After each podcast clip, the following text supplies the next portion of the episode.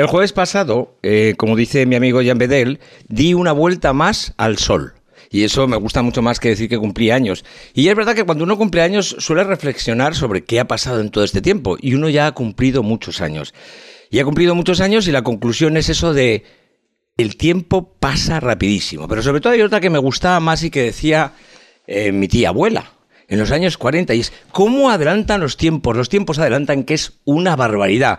Ante un hornillo eléctrico se maravillaba y decía, ¿qué más se puede inventar ya? Pues ya veis, hemos inventado un montón de cosas, hemos avanzado muchísimo en, en técnica, en ciencia, conocemos muchas cosas que no conocíamos hace 50 años, pero sobre todo mi reflexión me llevaba a que no solamente hemos avanzado en lo que nos rodea, sino que nosotros también. Uno ve cómo era la gente hace unos años y ve cómo la gente es ahora, ve cómo se convivía entonces, cómo se vive ahora y han cambiado muchísimo las cosas. ¿Para mejor, para peor? Pues no. Siempre que avanzan es para mejor, porque no verlas avanzar es lógicamente no estar vivo. Yo prefiero ver que se avanza, aunque en muchas cosas pues uno acaba sintiéndose mayor porque no está de acuerdo. Hay muchas cosas que sí que es cierto que están muy bien, pero hay otras cosas que yo he visto que han ido avanzando y que para mí han ido a peor. Vivimos en una sociedad puramente tecnológica, lo cual también implica el consumismo. El consumismo, en los tiempos en los que yo nací o era más joven que ahora, era algo así como, bueno, pues vamos a comprar cosas para tenerlas, nos ponemos la casa llena de electrodomésticos, con esto tiraremos unos años. Ahora ya no es así. Antes se consumía. Se consumía por, por derecho, no tenía el derecho a consumir y la obligación del otro era de servirte. Hoy en día creo que nuestro consumismo es tan exacerbado que ya no se compran las cosas para tenerlas, se compran las cosas como un alquiler. Tengo un móvil que me durará dos años, un frigorífico que me durará tres, una televisión que me durará cinco, y después hay otra cosa que a mí me sorprende. Antes cuando ibas al Paco, al Paco, al señor Paco, el del VG, el señor Paco del VG te regalaba algo siempre, porque como eras un cliente asiduo, pues oye, hasta te dejaba afiar las cosas. Hoy en día no. Hoy en día el concepto es muchísimo peor. Para mí es una de las cosas en las que hemos bajado de nivel y además lo aceptamos cada día más. Por ejemplo, nosotros vamos, esto ya lo he dicho muchas veces y me repito, esto es como lo de natural y la cocaína. Cuando vamos a la SNAP, resulta que a mí me sorprende que me quieran hacer una tarjeta para fidelizarme y me hagan pagar 9 euros. Y quede como un idiota delante de todo el mundo cuando diga que no voy a pagar esa tarjeta, porque no solo se queda sorprendido el dependiente, sino que se queda sorprendido también el resto de la gente que me ve que protesto como viejo gruñón que ya soy, de que, por favor, ¿cómo voy a pagar una tarjeta para fidelizarme? Pero no contentos con eso, no solamente lo hacemos, sino que además criticamos a aquella persona que entiende que comprar, consumir, es un derecho, no una obligación. Ahora se han invertido los papeles. En este mundo mal llamado globalizado, porque lo único que está globalizado es la economía, todos nos sentimos como parte del consumo, como si tuviéramos obligación a consumir una y otra vez. No exigimos una denominación en los alimentos. Somos tan tontos que con la palabra natural o con la palabra biológico nos damos por satisfechos, no miramos qué hay más allá. No nos hemos vuelto, en definitiva, unos consumidores exigentes. Después pretenderemos que cambien las cosas y llamaremos una utopía a un mundo donde la gente de alguna manera marca su sitio y dice, aquí estoy. Porque estamos en un mundo donde ya no se comparte. Se compite. Esto es lo que más me ha sorprendido y lo que menos me gusta del tiempo que estoy viviendo. Cuando yo era más joven se hablaba de compartir, ahora nos hablan de competir. Todos estamos en una situación en la que el individualismo supone tener una individualidad para consumir, cuando el individualismo debería de ser ni más ni menos que aprender a ser uno mismo. Y después, eso nos llevaría a entender los demás.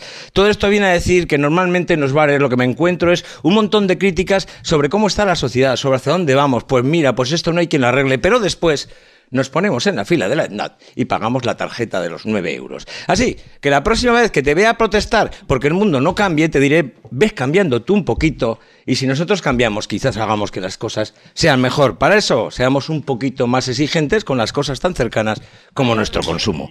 Y si protestas en el bar, te diré que te vayas a la mierda.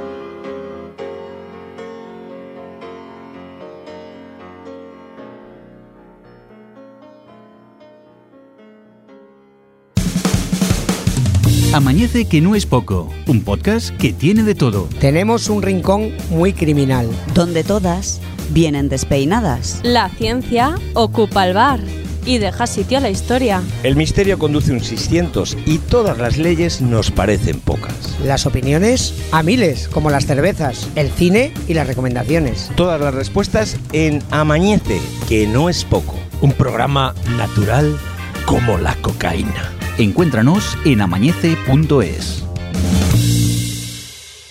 Pues muy buenos días, buenas tardes y buenas noches. Levantamos la persiana y vuelve a amanecer. Hoy amanece nada más y nada menos que en la Reina de África, que es la calle donde estamos. ¿Por qué nos hemos ido al consulado? Porque en el consulado no hay Dios que aguante. Hace un calor terrible. Es como si estuviéramos en África realmente. No en la Reina, sino en África. Así que nos hemos venido a casa del tío Javi. El tío Javi nos va a grabar, nos ha puesto de merienda. Bueno, no, media merienda la he puesto yo, porque hoy estamos celebrando, como ya he dicho antes, el 57, 56, 50. ¿Ya me estáis sacando efectos?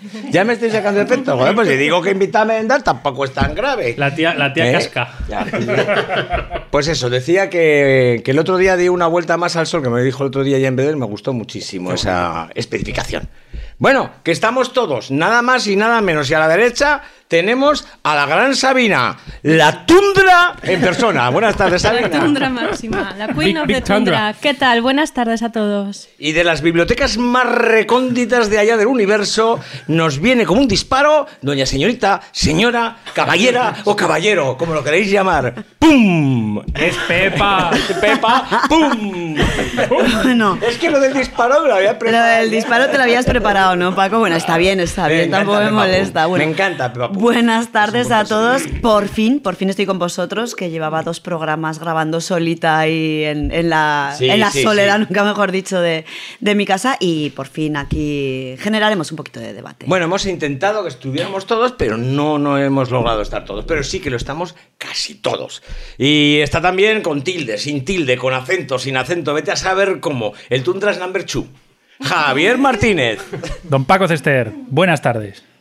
Bueno, y allá tenemos un hombre chiquitico, grandecico, indiecico, chinico. El del rincón oscurico. Don Jucho, buenas tardes. Hola, buenas. Qué fresco se está aquí. Yo creo que me voy a quedar a vivir aquí.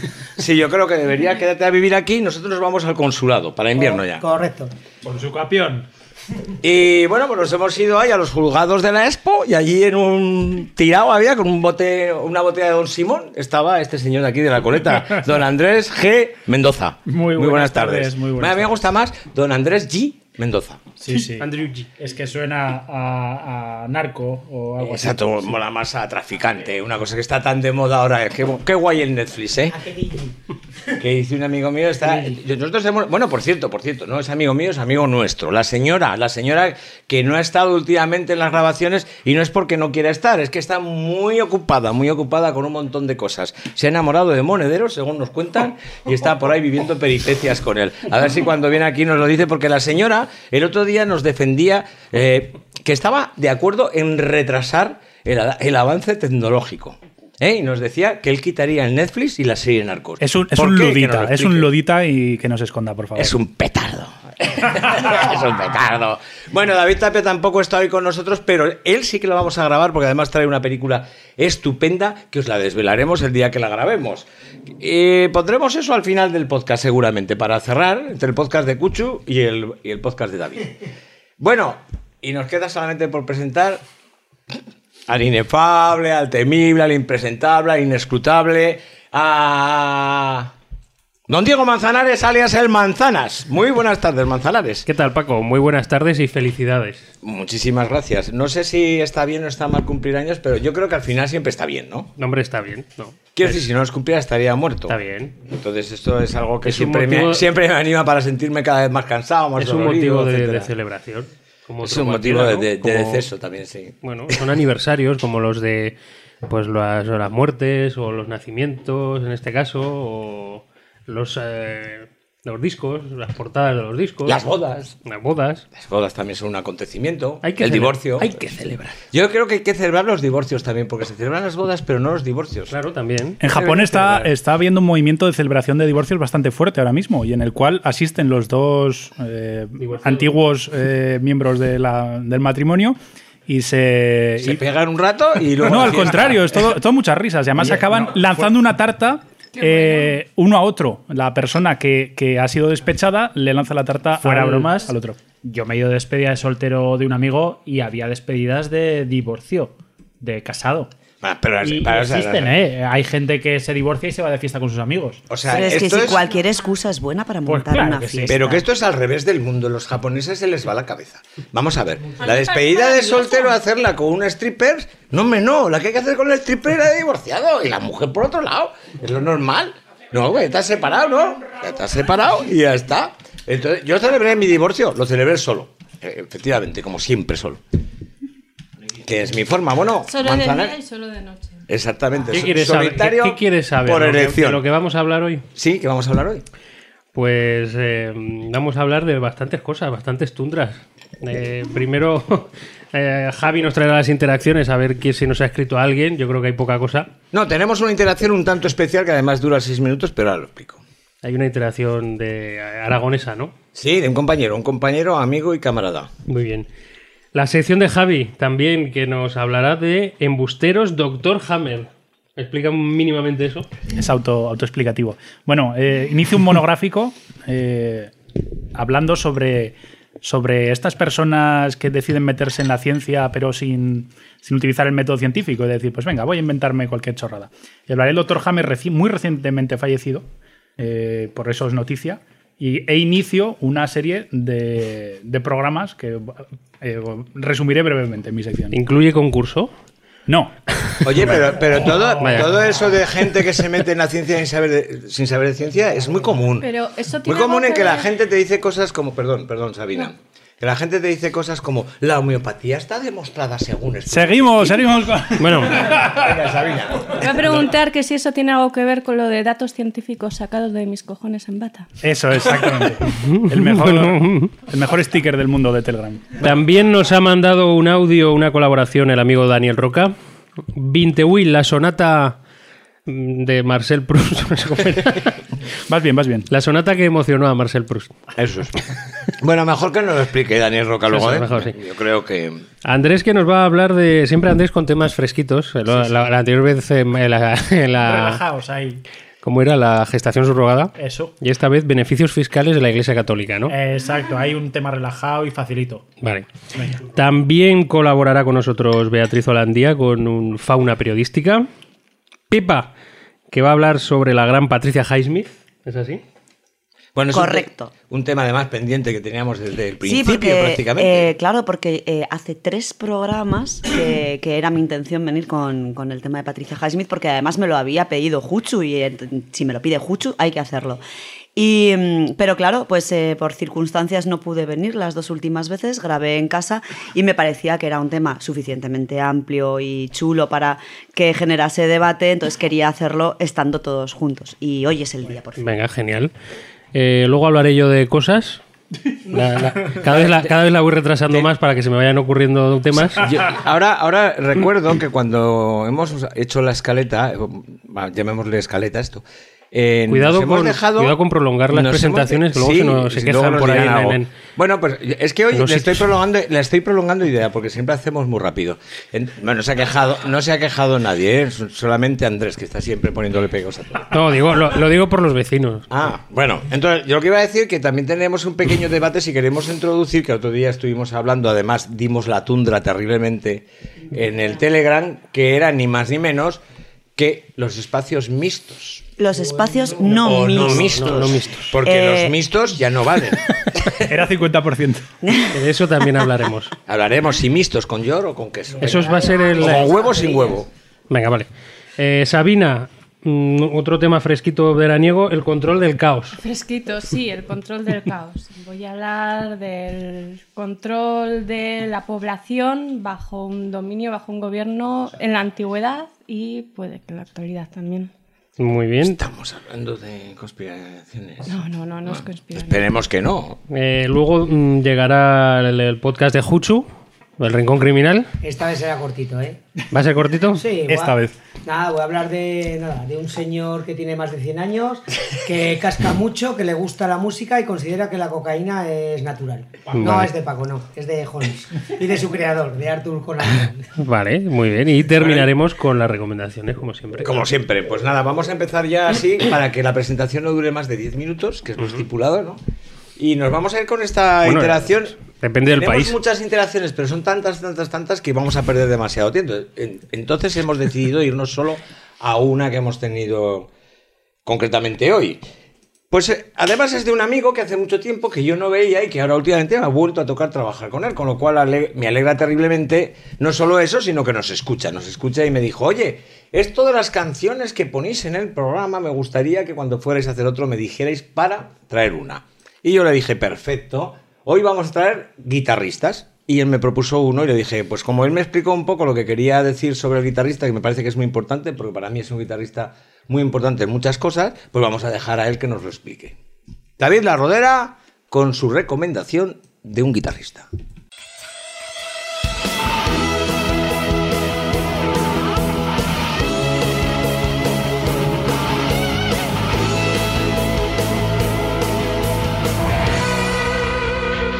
Saludos a todos, amañeceros. Como reciente oyente y ya convertido en grupo de vuestro podcast, me hace especial ilusión participar en él, en este caso con la selección del que sería para mí el mejor guitarrista de la historia. Es evidente que la historia de la música nos ha dejado artistas que estarían por encima de él si hiciéramos un ranking profesional.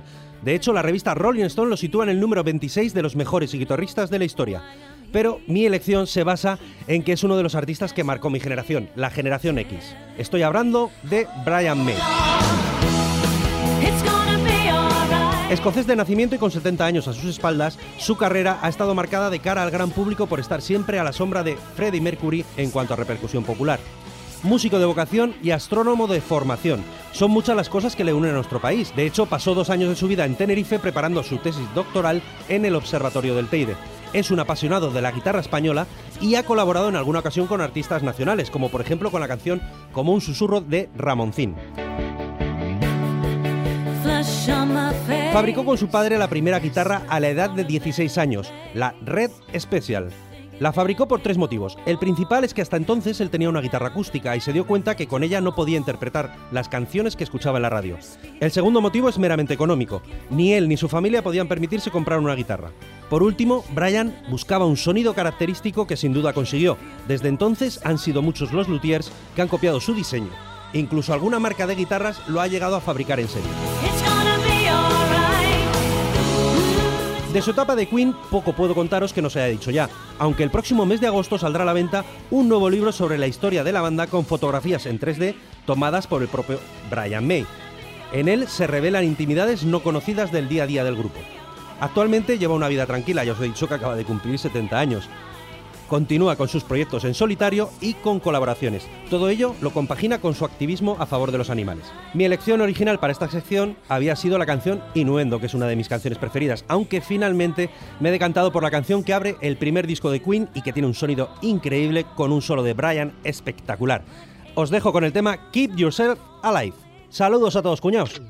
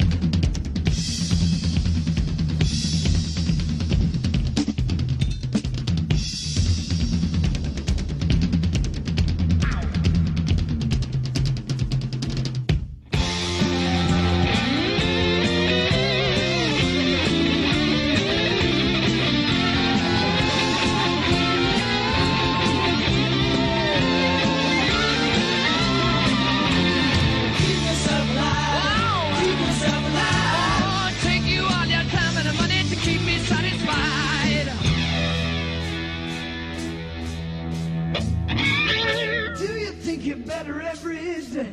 No, I just think God was destined right through my grave.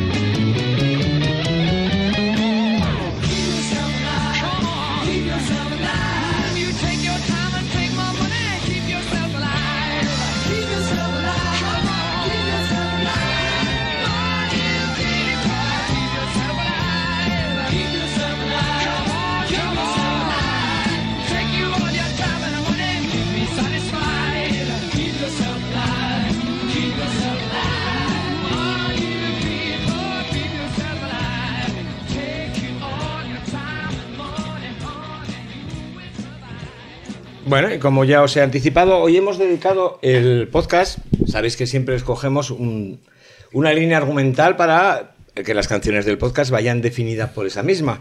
Hoy lo hemos hecho con los guitarristas, porque los guitarristas, aunque quizá en nuestra generación estamos muy acostumbrados a escuchar a los guitarristas como solistas, pues no es un instrumento que realmente fuera así antes. Hasta eh, aproximadamente principios de siglo 1930 o 1940 con la aparición del amplificador y de la primera guitarra eléctrica. Lógicamente, porque como bien podéis imaginar, quitando la guitarra flamenca, que es solista, en grandes grupos era muy difícil que una guitarra se escuchara, especialmente haciendo solos. Por eso siempre se le consideraba un instrumento de acompañamiento. Pero no es así. El blues y el jazz lo, empiezan a emplear allá por los años 30 o 40, cuando nace también el llamado blues eléctrico de Chicago.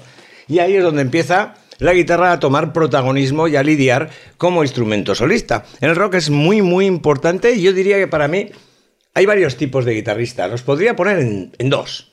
Los que tienen gusto y los que son muy hábiles. Normalmente esto es diferente. Quiero decir, un guitarrista muy hábil es capaz de dar mu- muchísimas notas en muy poco tiempo. Mientras que los guitarristas que para mí, según mi definición, tienen gusto, son aquellos que son capaces de hacer pues solos mucho más escuetos, pero ponen cada nota ahí en ese sitio donde nos duele o nos sube al cielo cada vez que la escuchamos, ¿no? Podría poner un ejemplo, claro. Steve Vai sería un guitarrista malabarista. Y un guitarrista con gusto, nos vamos a ir uno que se nombra muy poco, George Harrison. ¿Quién no recuerda el solo de Something, por ejemplo? Es un solo precioso. Por poner un ejemplo. Y luego habría también guitarristas que sacan un sonido especial a la guitarra. Esto ya sería una tercera clase de guitarristas, donde estaría Brian May, por ejemplo. O también tendríamos que meter a Jimi Hendrix, que fue el primero que hizo ese sonido especial, guarro, o el primero, o de los primeros, ¿eh? o por lo menos los primeros que conocemos y que se hicieron famosos, ese sonido guarro y sucio de las guitarras, que después incorporaría muchos otros aspectos. ¿no?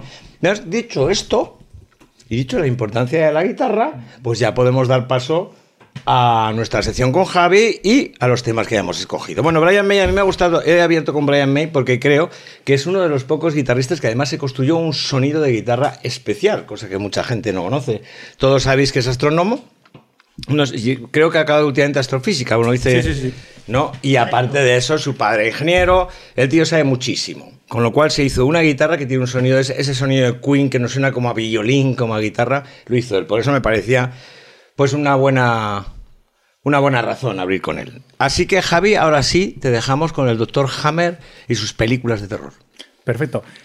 Antes de eso, recordar a los oyentes que tenemos la web para contactar, para interaccionar, Mm. para ahí tenemos directamente los enlaces al Twitter, al Facebook, a nuestro correo y es amañece.es, muy sencillo. Sí, mandadnos algún corrico. Claro, lo que queráis. Maño Marcelo, esta vez te hemos puesto una falta así de grande. ¿No, es- no es- no está Marcelo esta vez? No tenemos ningún correo de Marcelo esta vez. No tenemos al negro. Fred. Bueno, no tenemos ningún correo. ¿Para qué nos vamos a engañar? Solo estamos cinco meses sin grabar. Pero Marcelo, ¿te pasa algo? ¿Te ha pasado algo? Dínoslo. Respóndenos, respóndenos. Cuéntanos, cuéntanos. Por mail, por favor. Vamos allá con la sección. Bueno, pues vosotros sabéis que eh, he iniciado un monográfico, como ya he dicho antes en el, en el resumen. Hablamos ya, o traje ya al, al podcast, eh, a Andreas Moritz, no sé si os acordáis. Era, pues bueno, un magufo, un supuesto científico que tenía distintas técnicas para curar, murió a los 58 años, no hace mucho. Curándose. Entonces voy a traer a ciertas personas que han hecho flaco favor a la ciencia, que incluso han hecho una labor negativa, yo diría. El primero va a ser el, el doctor Hammer, voy a hablar hoy de él. voy a hablar también de, en próximos capítulos de, por supuesto, de Samuel Hahnemann, el creador de la homeopatía. De Jim Humble, el, el propulsor del MMS, no sé si os acordáis del... Si no lo conocéis, por No, favor. yo no, no. Va a ser increíble. Pero bueno, el eh, MMS son siglas de eh, Mineral Miracle Solution. O sea, como solución milagrosa mineral. Como el típico tónico del viejo este, imaginaos, ¿eh? es, es- es horrible. Y también hablaremos de Andrew Wakefield, ¿no os acordáis de, de este elemento que realizó un informe de, que asociaba vacunas y autismo? Ah, Puede que ese quizá es mucho el más más peligroso, peligroso de todos. Sí, el más conocido de todos. De todas maneras, Javier, has hecho una cosa que, que me parece muy interesante y que no solamente se debe a ese doctor, está en todo, y es lo del tónico del oeste. O la purga San Benito, que decía mi padre. Es que realmente se sigue manteniendo la misma fórmula de, de- de tónico que vale para todo. Cuando, un- cuando alguien te venda una medicina Correcto. que te cura todo, mi padre siempre me decía, la purga de, tigre". Benito no existe, exacto, el bálsamo de tigre famoso, por El ejemplo. bálsamo de Fierabras Todo también aquello, de- el- el- exacto. Es que es tan viejo, tan viejo, tan viejo el concepto que ya deberíamos de una sociedad bastante avanzada en muchas cosas que podemos, que sabemos porque el universo está ahí y de dónde venimos. Jolín, estar todavía creyendo en la purga Benito, pues bueno, perdón, ¿eh? No pasa nada. Vamos allá, pues. El doctor Rick Gerard Hammer eh, murió el pasado 2 de julio. A mí me suena a la Hammer, me suena bien, pero a las películas. Sí, ¿verdad? Eh, a, eh, a ese gran rapero de, También, de los 90. también. Bueno, fue el creador de la nueva medicina germánica, o también se la conoce como nueva medicina. Al loro, al loro porque es de traca todo esto. Resumiendo muy rápidamente, la nueva medicina germánica dice que las enfermedades, particularmente el cáncer, se producen por haber tenido un trauma psicológico grave. O sea, esa- o sea, la, la psique es la que nos causa este tipo de Y eso es, problemas. es un axioma. O sea, en- Espérate, creo tiene, esto. tiene sus está. cinco leyes, ya hablaremos de eso, ya hablaremos de eso. Bueno, ¿quién es este hombre? Este hombre nació en, en 1935 en, en Frisia, en el norte de Alemania, ¿vale? A los 22, 22 años termina los estudios de medicina y teología. Me, me parece muy curioso porque eligió cursar medicina y teología a la vez, ¿vale? Eh, es, Medicina y teología. Sí, sí, ¿qué, qué demonios? Porque creo que su padre también era, era religioso en ese aspecto y quiso seguir la carrera familiar. En 1961 tiene el grado de doctor en medicina y oncología y en el 62 ya obtiene su licencia médica. Hasta aquí todo bien. Empezó además eh, a patentar diversos inventos que, pues como un bisturí no traumático, que es el- la forma en que lo llamó él, el bisturí no traumático Hammer, que de hecho pues ciertas patentes que fue él inventando le reportaron dinero. Este, este no se hizo médico para aprender, se hizo médico para que le dejaran decir lo que él quería decir, que es muy diferente. Bueno, de, ¿no? momen- de momento, de momento no ha hecho, no ha hecho nada malo, por Es lo menos no se ha lo- visto. de momento no. Es como lo de la cuchilla herrumbrosa. Herrumbrosa, ¿eh? no me, me acordaba, el capítulo 7 igual sale eso. Hasta que llega un día de 1978 que va a cambiar su vida. Situaos, isla de Córcega. Su hijo, Dirk Hammer, eh, está durmiendo en un, barco, en un yate, en, un- en una embarcación de- del puerto. Cuando el príncipe Víctor Manuel de Saboya, que está, eh, pues bueno, digamos que está sufriendo un robo en una de sus embarcaciones, dispara por error a Dirk, al hijo del doctor Hammer. Bueno, le causa heridas bastante graves, tienen que llevárselo hasta Roma, hospitalizarlo, pasa cuatro meses ahí hospitalizado y eh, finalmente muere. Muere el hijo tras esto. Fijaos que es Víctor Manuel de Saboya, o sea, es el príncipe heredero del trono de Italia, que estaba ahí con, y- con un rifle y se le fue un disparo. ¡Vieja! El Jorge, ¿no? Algo así, ¡Vamos algo los así. yo creo que esto es algo, algo tradicional dentro de la nobleza, ¿no? Sigue un patrón, sigue un patrón. Pega- Ah, Pegar tiros alguien y me es algún niño, ¿no? ¿Qué ocurre? Que cuatro meses eh, después de la muerte de, de Dirk, a- al doctor Hammer eh, se, diga- se diagnostica a sí mismo un cáncer testicular. Ya vais viendo. él, él a sí mismo. Sí, bueno, se puede. Venga. Es, el- es oncólogo. por el vamos a- trauma. Sí, no, no, podría hacerlo. es Podría oncólogo. Bueno, hacerlo, podría hacerlo. Realmente claro. tiene un cáncer testicular. Y su mujer, Sigrid Hammer, al mismo tiempo recae en cuatro enfermedades tumorales, ¿vale? Tras un primer cáncer de ovario. Ya estáis viendo por dónde van los tiros. nunca Sí, mejor sí, sí, dicho. más o menos, sí. Eh, a partir de estos hechos, Hammer ya eh, comienza entonces a elaborar la base de su medicina. Ya piensa que hay algo que esto, este hecho traumático, que es la muerte de su hijo, ha causado estos dos, estos Estos dos, males. Recordad que ya hablamos aquí de correlación y causalidad y que eh, se le olvidó en aquel momento al doctor Hammer que este tipo de tumores tardan años en desarrollarse. No es algo que, que surja en unos pocos Hombre, que se me olvide a mí Pero, hombre, a ver, es de entender que se le puede olvidar porque la situación es traumática, quiero decir. El hombre seguramente afectado empezó a pensar o a justificar cualquier cosa. Bueno, lo que me falta ahora encima es un cáncer, encima mi mujer, Dios mío. Cualquiera hubiera dicho nos han echado un mal de ojo, ¿no? Que era más fácil de creer, clu- incluso. Bueno, pues el doctor Hammer eh, a partir de entonces empieza a, eh, a elaborar las cinco leyes de, su, de la nueva medicina germánica. ¿Cómo? ¿A partir de dónde? Esto le viene de- a través de un sueño de su hijo fallecido. Su Muy hijo fallecido le entrega las claves de la... Yo creía que el- No, no, no, las tablas de la ley, pero bueno. No, no, no. De hecho, eh, él, como pues bueno, tiene acceso a historial de distintos pacientes en, en su, eh, en su consulta, él empieza eh, a ver cómo efectivamente, detrás de muchos casos de, de cáncer, ha habido un trauma anterior que ha podido ser el causante de todo esto. No, el trauma es anterior, el trauma es anterior. Sí. XK, sí, tranquilo, ¿no? Está diciendo XK que también habrá uno posterior. De claro. hecho, confirma su teoría de forma un poco irónica, porque además eh, ve el caso de Humberto II de Saboya, el padre del asesino de su hijo. El Tenía- padre de, de Víctor Manuel cáncer. le diagnosticaron un cancer óseo y dijo, claro, porque, porque si tienes un hijo asesino, tienes cáncer. Todo, todo cuadraba, todo cuadraba. Todo cuadra, sí, sí. Eh, ¿Qué ocurre? Pasamos a 1985. El 2 de abril muere Sigrid, la mujer del Dr. Hammer. Ya recordemos que tiene, que tiene problemas. Fijaos lo que ha pasado. A estas alturas, él ya se ha curado de su cáncer. Él ya dice que él fue curado por sus nuevos métodos de, nueva medicina germánica. Eh, lo que, lo que no, no, no- no dijo en aquel entonces es que él fue tratado con medicina. Eh, Convencional. con medicina convencional. No me gusta poner apellido realmente porque. Bueno, es que con convencional medicina- no es convencional, es medicina, pero, pero sí, sí, para que todos nos entendamos, medicina, medicina De la que vale. medicina convencional, eso es. O De la que está demostrada. basada De la que está demostrada. Pero su mujer, a su mujer, le instó a no eh, a, a tratarse con el método de la nueva medicina germánica. Mira.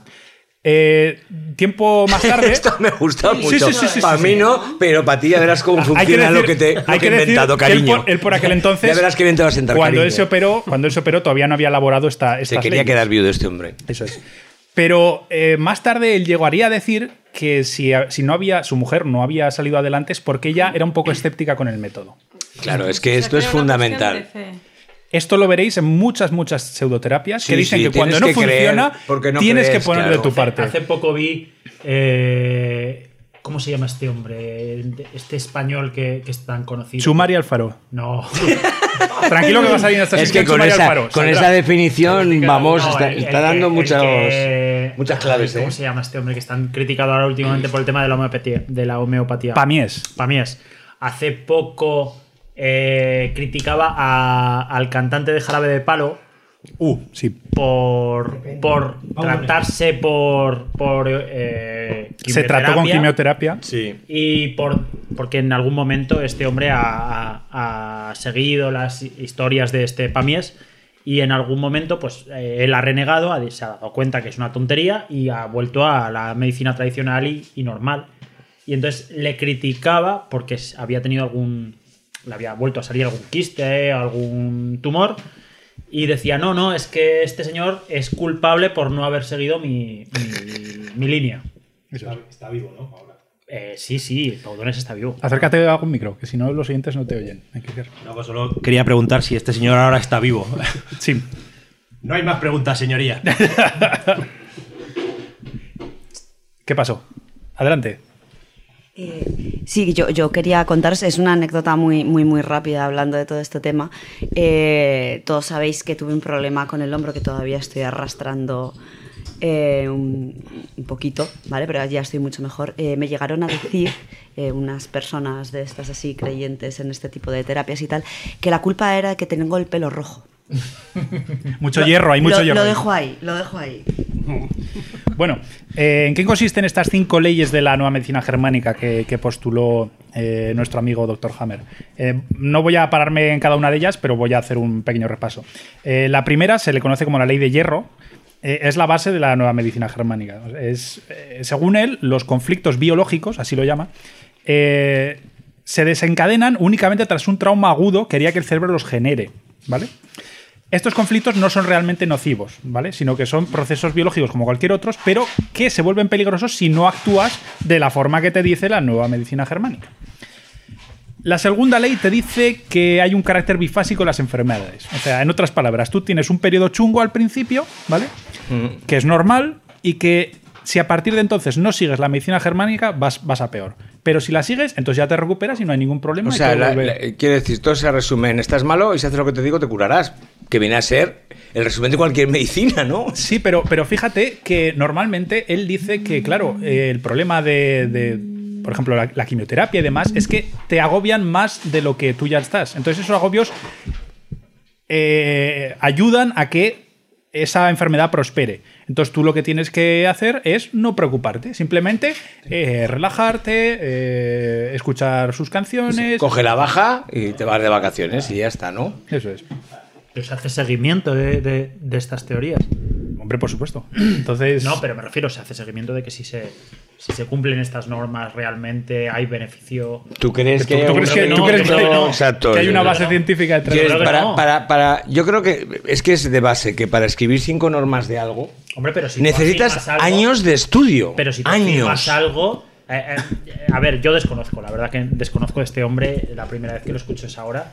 Y, y me parece brutal que la medicina, me imagino que la medicina tradicional reniega de este tipo de, de afirmaciones. Vamos a ver. eh, A ver, eh, ver, por un lado. No puede haber nadie que le siga porque no hay. Correcto, ningún- Andrés. Pero no reniega de ellas porque parezcan absurdas, que lo son, sino reniega de ellas porque no porque hay no hay, ninguna base. no hay ningún eh, no hay ningún estudio ni ninguna forma de replicar ese estudio para que nosotros digamos, venga, Porque vamos. anda que no habrá estudios Y es sobre que- el cáncer. Claro. De, ver- de verdad que hay veces. Seguro que hay alguno que, que es precisamente sobre la afirmación de Hammett. Pero Imagínate si hay algún elemento psicológico que puede afectar a la aparición de, de tumores. Pero ¿Por qué no? ¿Por qué no? O sea, vamos a, a tener la mente amplia. Bueno, de- Bueno, no, pero mira, hay una cosa que, que a mí me preocupa porque siempre que se plantean debates en este tipo de, de- de afirmaciones, con gente que hace afirmaciones de tipo, es porque la gente no conoce realmente el método científico.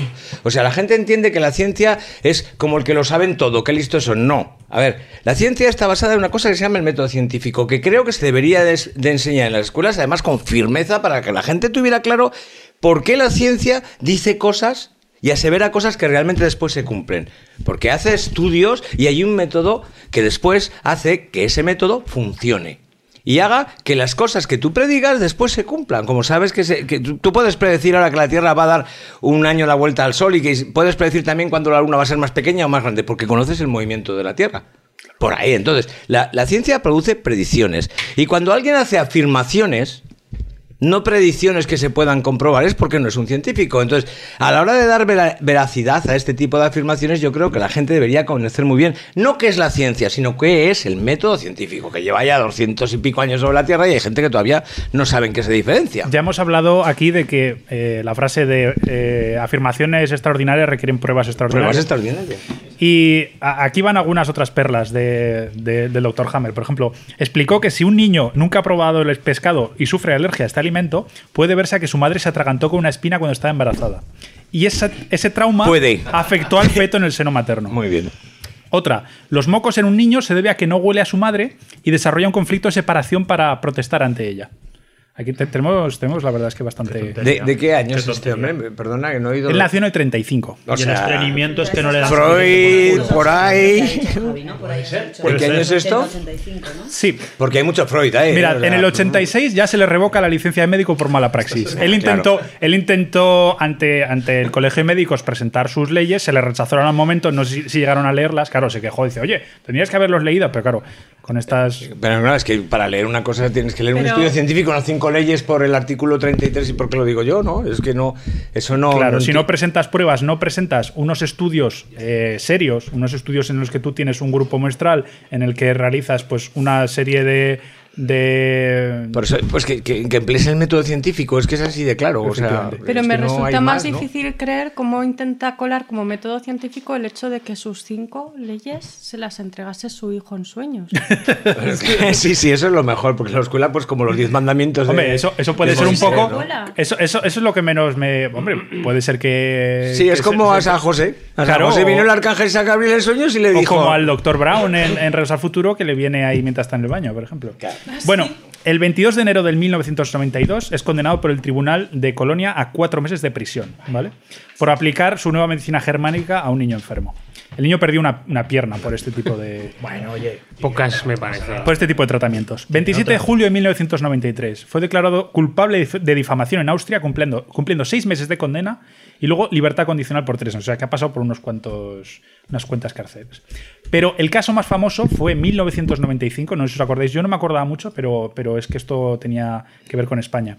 Olivia Pilar, una niña austriaca quejada de nef- nefroblastoma, eh, tuvo... es nefroblastoma? Eh, creo que es un tumor y creo que en este caso lo llevaba en la, en la tripa, pero te lo tendría que confirmar.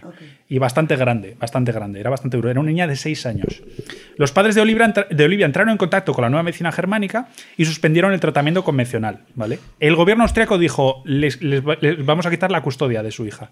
¿Qué hicieron? Los padres se fueron a España, donde el doctor Hammer tenía una, eh, una consulta ya ahí, en Málaga concretamente, para poder seguir con el tratamiento eh, puesto que Hammer residía por aquel entonces en la ciudad andaluza.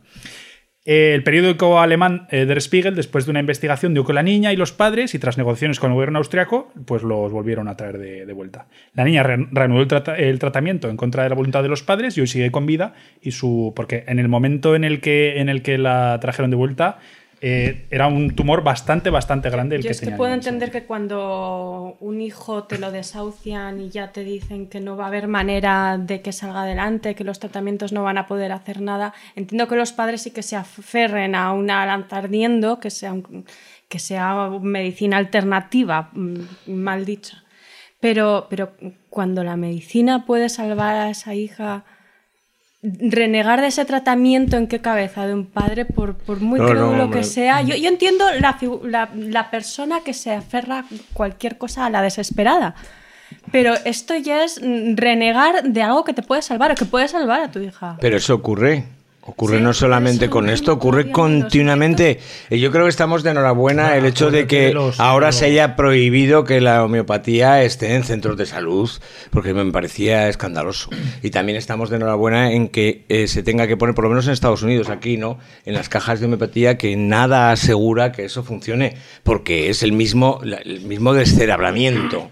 El descerebramiento más grande del mundo es comprarse algo bueno, no, no comprarse algo, sino que le compres algo a alguien que está malo pensando, con tu buena fe, imagino, que lo vas a curar y lo que estés haciendo es dejar pues que el cáncer o aquella enfermedad que tengas se extienda con facilidad por el cuerpo, pudiendo poner remedio. Pero bueno, Y, Bueno. y lo que iba a decir, que acuérdate de los testigos de Jehová que se oponen. Eh, exacto, a las transfusiones de las sangre. transfusiones de sangre cuando el gua- es, es algo completamente comprobado y completamente pero, fija- estudiado. pero fíjate, ahí, ahí, ahí solo hay una diferencia que para mí eh, es básica. Ahí es su creencia. Ahí es y si es una creencia Vale. ideológica, la de aquel. Ahora, cuando tu creencia es eh, que va a funcionar algo que no funciona y que todo el mundo sabe que no funciona, no es te- que eres idiota. pero no Porque si crees en Dios, bueno, pues crees en Dios. ¿Qué le vamos a hacer? Pero no tenemos médicos que defiendan ese tipo de, de, de tratamiento. Decir, bueno, es que en Lo lugar que no, de eso hay que es, poner que lo, es que lo peor friegas, es que Andrés, lo Andrés peor es que hay, médicos que defienden la homeopatía y algunas terapias alternativas. Yo te Andrés puedo asegurar Chicos. que a mí me han mandado incluso. La homeopatía vendrá en otro programa. Después, sí, perdón. Seguimos.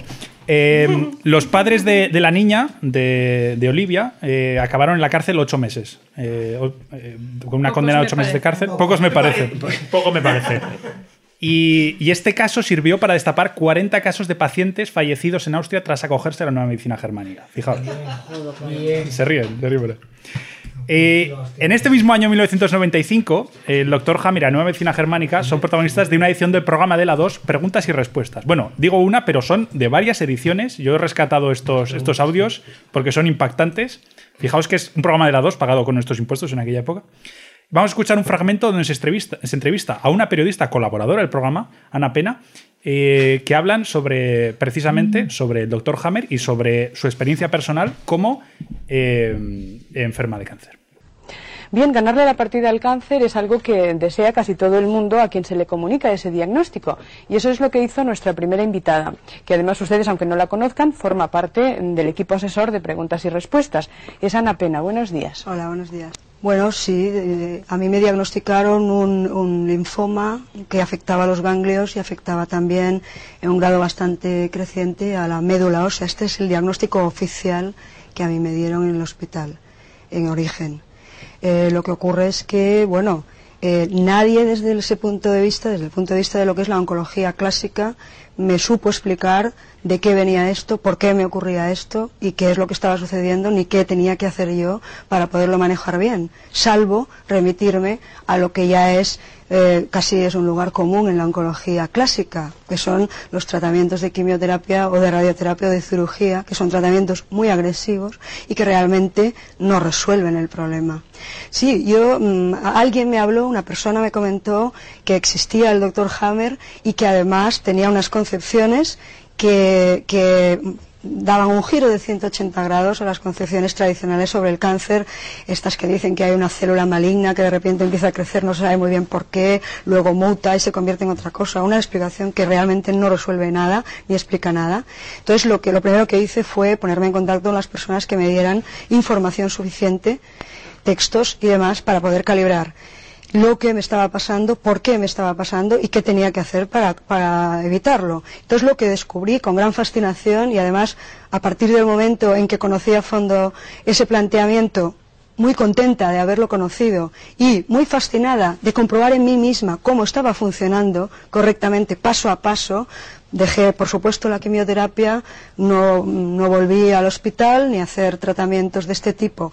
Además, en un momento en el que estaba deteriorándome biológicamente y físicamente mucho, porque la quimioterapia tenía muchos efectos negativos, ¿no? Pues eh, te mata toda la, mitosis de las células sanas, te las mata la quimioterapia, ¿no? Entonces, se te cae el pelo, se te caen los dientes, te salen coágulos y eh, los leucocitos bajísimos. Estaba muy mal y afortunadamente en ese momento conocí la medicina del doctor Hammer. Y dije, bueno, esto es claro. Lo primero que hice fue darme cuenta de que también en mi caso había un conflicto de tipo mental, psíquico, un conflicto que él llama eh, biológico para diferenciarlo de otros conflictos más elaborados, más intelectuales, más racionalizados, que efectivamente en mi caso ese conflicto estaba ahí empecé a, a, leer su documentación y a detectarla y a cotejarla con mi propia experiencia personal. ¿Y, y qué dijo todo su entorno familiar y de amistades? Porque dijeron, te juegas la vida, te puedes sí. morir, pero inmediatamente si abandonas los tratamientos. Bueno, pues este era el testimonio de la periodista Ana Pena, decir que esta mujer fallecería dos años más tarde, en 1997, eh, tras haber abandonado la quimioterapia y haber abrazado los, pues bueno, la nueva medicina germánica. Y bueno, eh, mientras tanto el doctor Hammer seguía, eh, seguía con, sus, con sus tratamientos. En 2004, por ejemplo, es detenido de nuevo en su casa de Málaga, en España, por la Policía Nacional Española, pero con una orden, euroorden francesa a través de la Interpol. Ahí es nada. En marzo de 2007 abandona España en dirección a Noruega, porque según él decía que había menos restricciones eh, para que le llevaran a juicio y cosas de esas.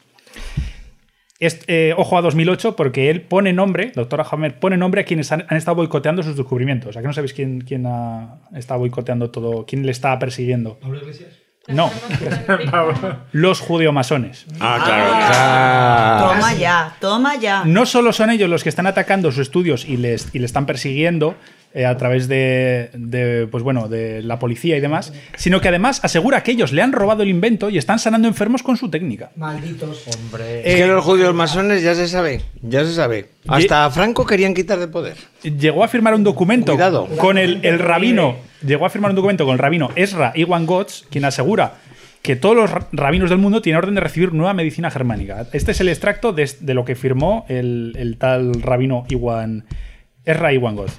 Dice, según el, gran rabino doctor Ezra Iwan Gotz, lo más aberrante es no solo que todos los rabinos conocen que la nueva medicina germánica es verdadera y han cumplido la orden de que ningún paciente judío sea torturado con quimio y morfina, sino que todos los doctores judíos, y especialmente los oncólogos, efectúan a sabiendas dos tipos de tratamiento, una verdadera terapia o un tratamiento de tortura, dependiendo del caso frente a este monstruoso crimen, a causa del cual en los últimos 20, 27 años han sido sacrificados alrededor de 2.000 millones de seres humanos, los participantes de la reunión piensan que es necesario urgentemente informar sobre este delito a la opinión pública mundial.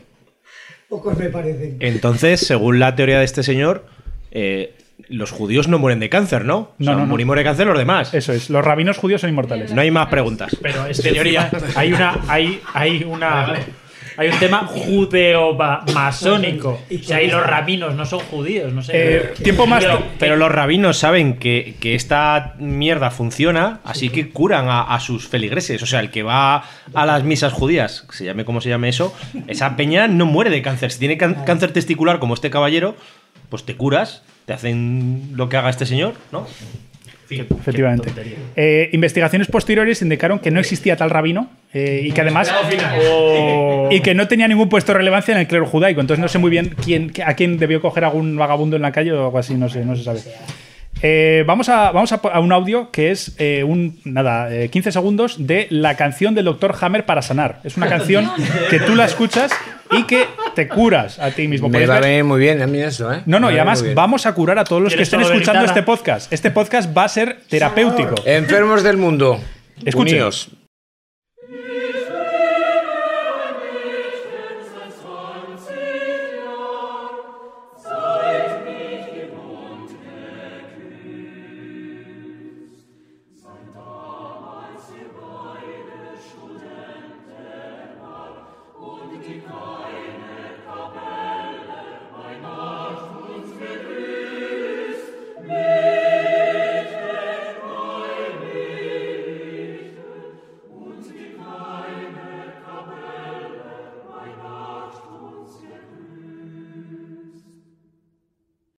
Y bueno, eh, para acabar, ya solo quiero decir que en España también ha tenido, aparte del programa Preguntas y Respuestas de la 2, también ha tenido otros acólitos. Uno de ellos es el gran Chumari Alfaro.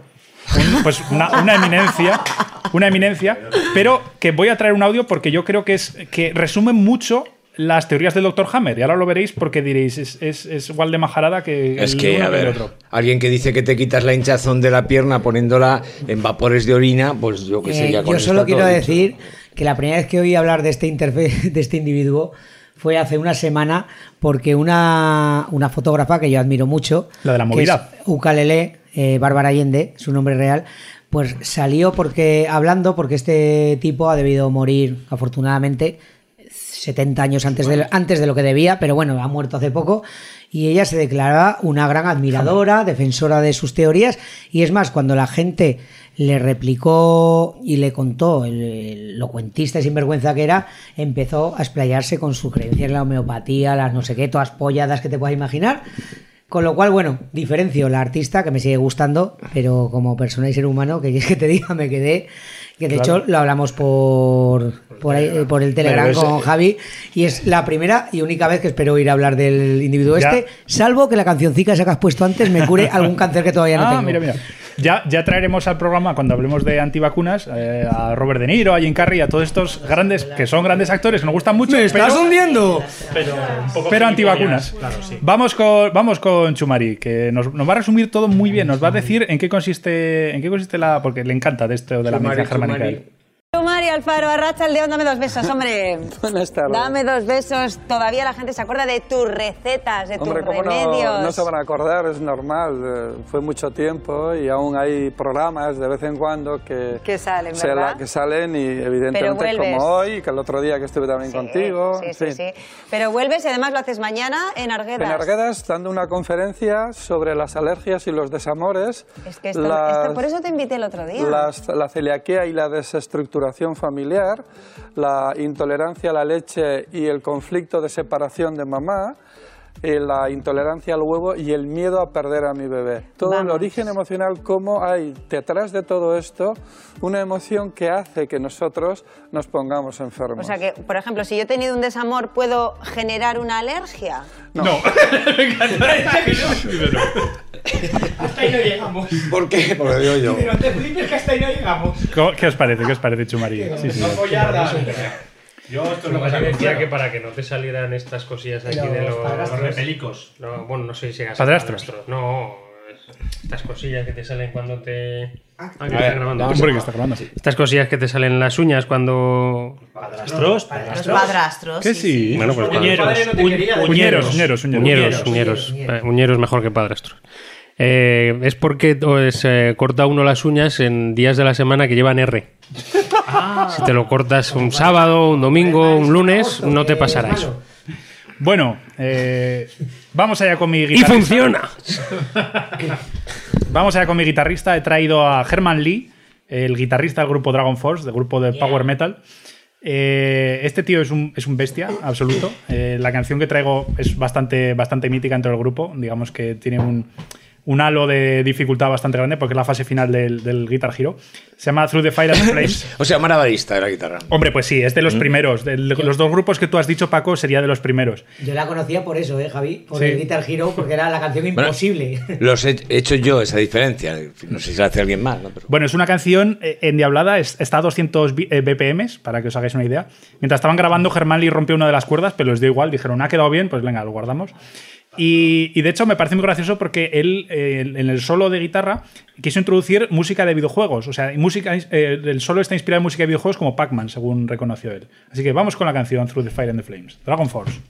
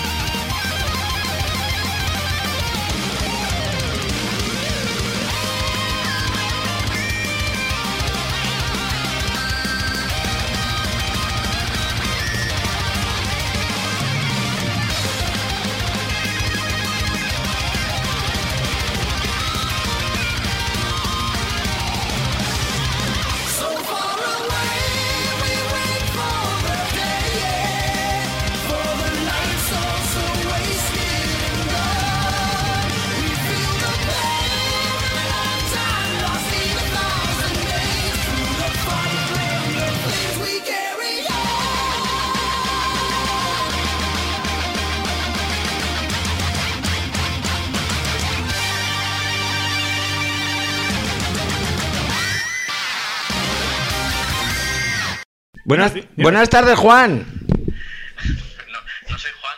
Que es la señora. Vaya, vaya, vaya, joder. se me- Do- ¿Dónde, do- ¿De dónde llamas? ¿De dónde llama? Bueno, pues llamo desde una estación. No te puedo dar más detalles. Mi vida, mi vida es un auténtico misterio eh, desde que me he hecho bolivariana. ¿Es la Estación eh, Espacial Internacional? Mi vida es una tómbola. No, es una estación, es una estación fea, como todas menos las de Venezuela. eh, fea. es que, de verdad, de- he renegado de mi nacionalidad colombiana. Ya no, ya no, no me representa el- ni el cafetal, ni, ni, ni Pablo Escobar, ni, ni el presidente Santos. Me echo de Maduro, me echo de Maduro. Estoy hasta las trancas, eh, enamorada de- del hijo de Maduro. que Maduro ya se queda muy mayor. Maduro, efectivamente, ha madurado. Maduro sí queda mayor, sí, sí.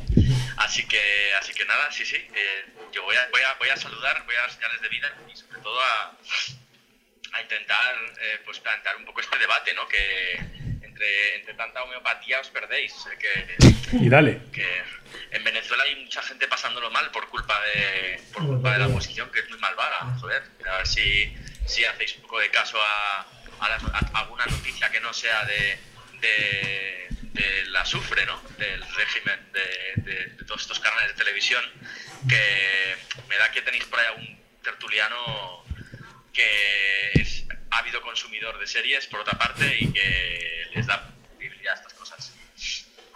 Por cierto, ¿has visto Narcos? ¿El qué, perdón? ¿Ha visto la serie Narcos, señora? ¿Es, es- cómo era su nombre? ¿Constanza o Esperanza o...? Porque usted cambia, ¿no? De nombre. Constancia, Constancia, Constancia. ¿Ha visto la serie Narcos, Constancia? Paco, lo que quieres es eh, que discutamos, ¿no? Claro. Sacándome este tema. Es decir, eh, Narcos ha sido un auténtico revolcón emocional para mí, porque, porque bueno, en fin, a, mí me, propu- me propusieron hacer un papelón para la siguiente temporada y he dicho que no. Porque eh, usted nos ha dicho que estaba ahora mismo con, con, Maduro, pero mis informes últimos eran esos. Usted se había escapado con Monedero a CAI. Hasta ahí, hasta ahí me quedé yo. En ese, en ese, en ese lodazal que me planteas no voy a entrar. No, no, háblenos más de monedero. ¿Toma cocaína, monedero? ¿Me sale la risa tonta? No, no. O sea, eso es un sí, ¿no? Es farlopero. No sigas. No sigas. Yo venía a hablar de otras cosas, no no de- Yo venía a hablar de mi libro. Joder, para algo que, no- que- que- que es interesante, coño. Bueno, esta conversación es un tanto incómoda con el con el micrófono puesto en el móvil, además un iPhone que soy de mierda, entonces bueno, ahora me dirá Juchu que me lo dejo él y no, no es justo que diga esto. No, lo que quiero decir es que es que no se puede comer y dejar a la vez, que usted tiene que venir aquí, sea como sea, a participar de nuestros podcasts. Eso es, venga, por favor.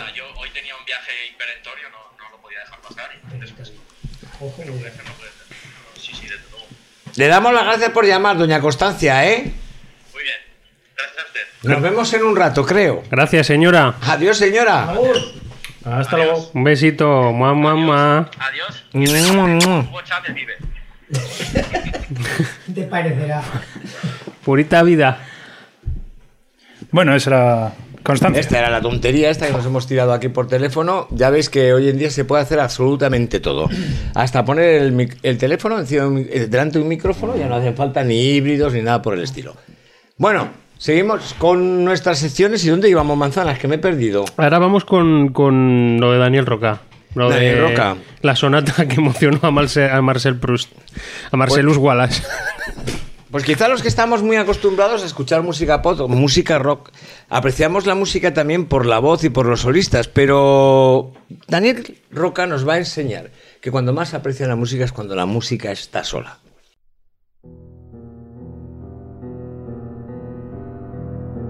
Mis clásicos favoritos.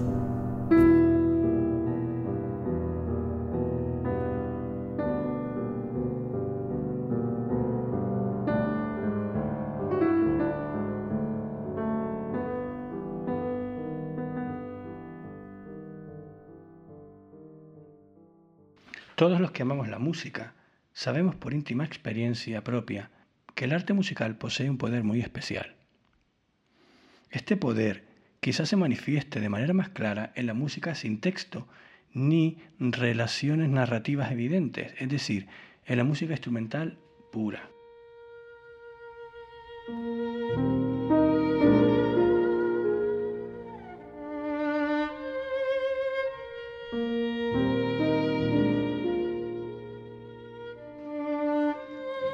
Al desarrollarse en el tiempo y transmitirse a través de las ondas sonoras a nuestro increíble sistema nervioso, es capaz, aún sin contar una historia concreta, de evocar en nosotros sensaciones que nunca sabremos expresar exactamente, pero que quien tiene sensibilidad hacia este mundo reconoce perfectamente, aunque estas sensaciones sean diferentes para cada uno.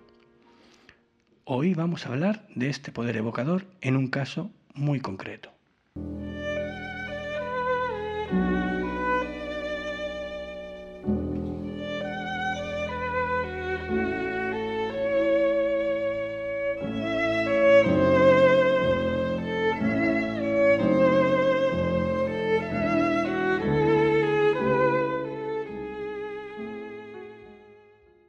Música que aquí les traigo es sin duda el vestigio de un mundo que ya no existe y también de una manera de entender el arte muy alejada de como lo vivimos en este principio de atolondrado y desmemoriado tercer milenio.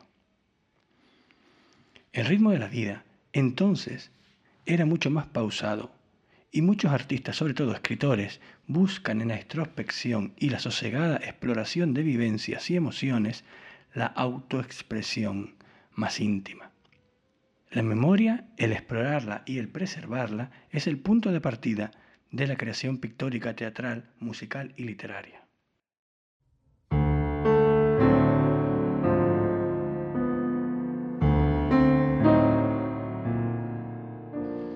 Nos referimos a la época que va antes de la Guerra Mundial y en particular la centramos en Francia y en París, centro de la vida cultural de la época.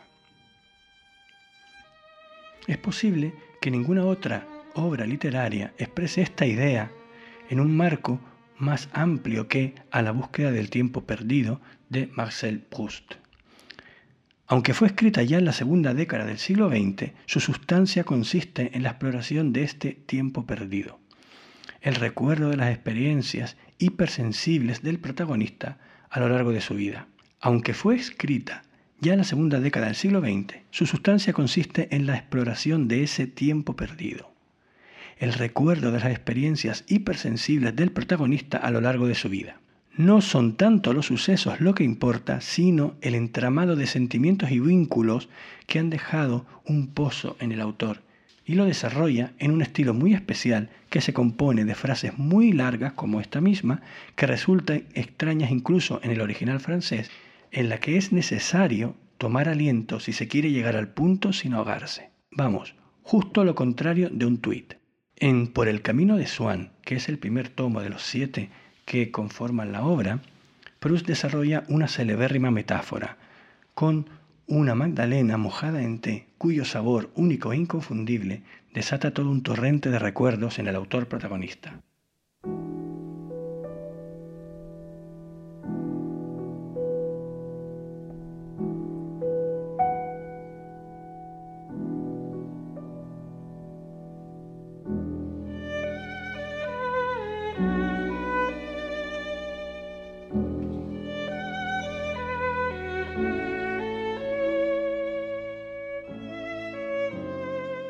Casi tan famosa es la sonata de Vinteuil, espero pronunciarlo bien, evocada principalmente en la segunda parte del primer tomo, que se llama Un amour de Swann.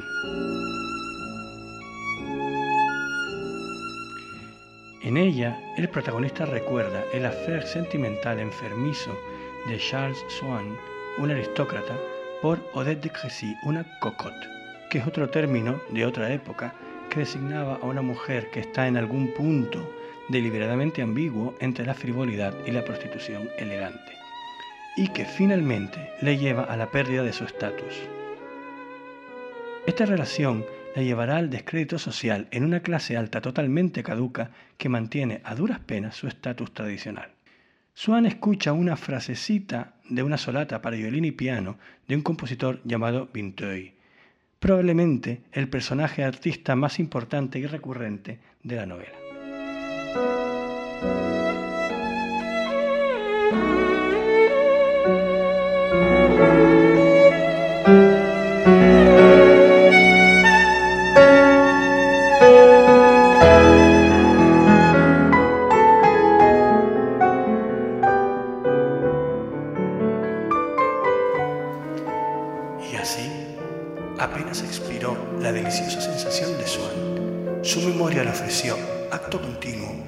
Transcripción sumaria y provisional de la frase, pero en la que tuvo los ojos clavados mientras que seguía desarrollándose la música.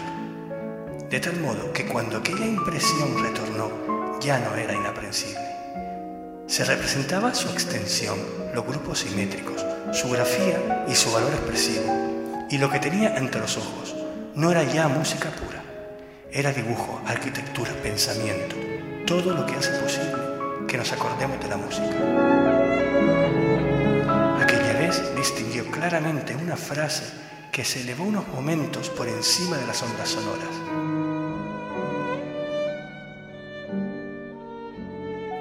Y enseguida la frase esa le brindó voluptuosidades especiales que nunca se le ocurrieron antes de haberla oído, que sólo ella podía inspirarle, y sintió hacia ella un amor nuevo.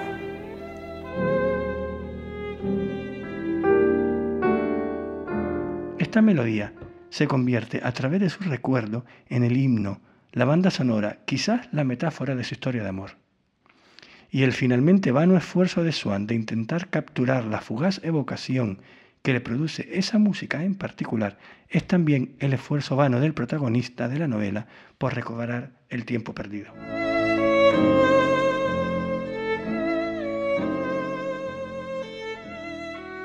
Cuando volvió a casa, sintió que la necesitaba, como un hombre que al ver pasar a una mujer entrevista un momento en la calle, siente que se le entra en la vida la imagen de una nueva belleza, que da a su sensibilidad un valor aún más grande, sin saber ni cómo se llama la desconocida, ni si la volverá a ver nunca. Aquel amor por la frase musical pareció por un instante que prendía en la vida de Swann una posibilidad de rejuvenecimiento. Además de una radiografía del alma de un ser humano, como probablemente nunca se haya vuelto a escribir, la novela es un fresco de la sociedad de su tiempo, y los filólogos e historiadores del arte han intentado desde entonces encontrar a los personajes reales que inspiran las figuras de En busca del tiempo perdido. En el caso de Vinteuil parece bastante claro que no hay una única fuente para este personaje o para esta obra.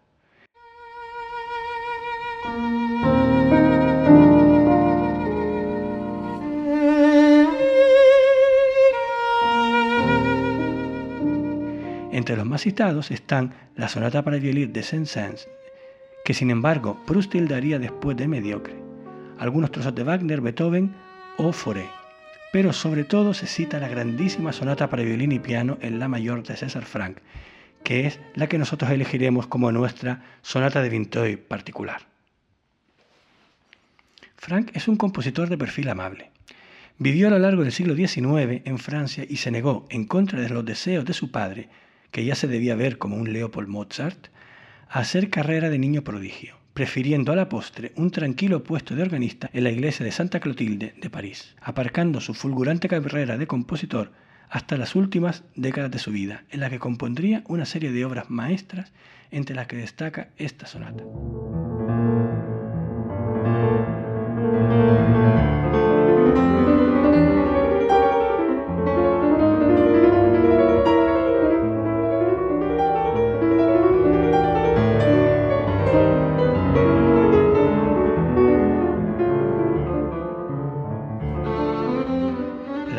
Tiene una gestación curiosa, ya que se tocó por primera vez en 1886 como regalo de boda para el joven violinista Isaïe con un violín prestado. El estreno posterior en el Museo Moderno de Bruselas fue al final de un largo concierto en el que se hizo de noche. Como las autoridades del museo no permitían encender luces en la sala, se tocó a oscuras y de memoria, en lo que debió ser una ocasión única para todos los presentes. Yo no me quiero extender en cuestiones técnicas. Solo diré que se suele poner como ejemplo de sonata cíclica, es decir, una obra en la que hay uno o varios temas que aparecen en los distintos movimientos, dándole al conjunto un aroma de inicial y coherencia. Oigamos algunos fragmentos.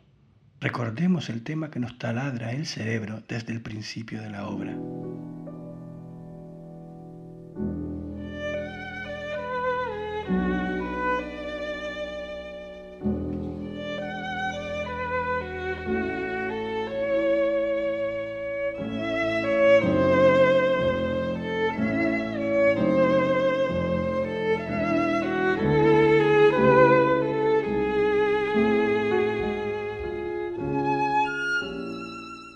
Así aparece en el segundo movimiento.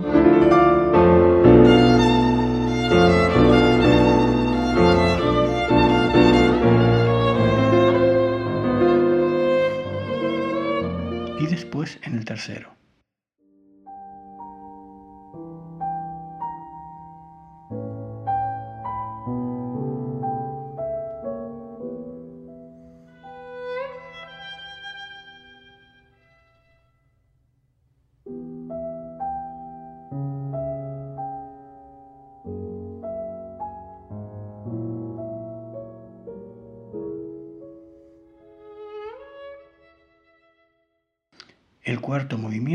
Es el más conocido por su evocador principio en canon, como si piano y violín se persiguiesen.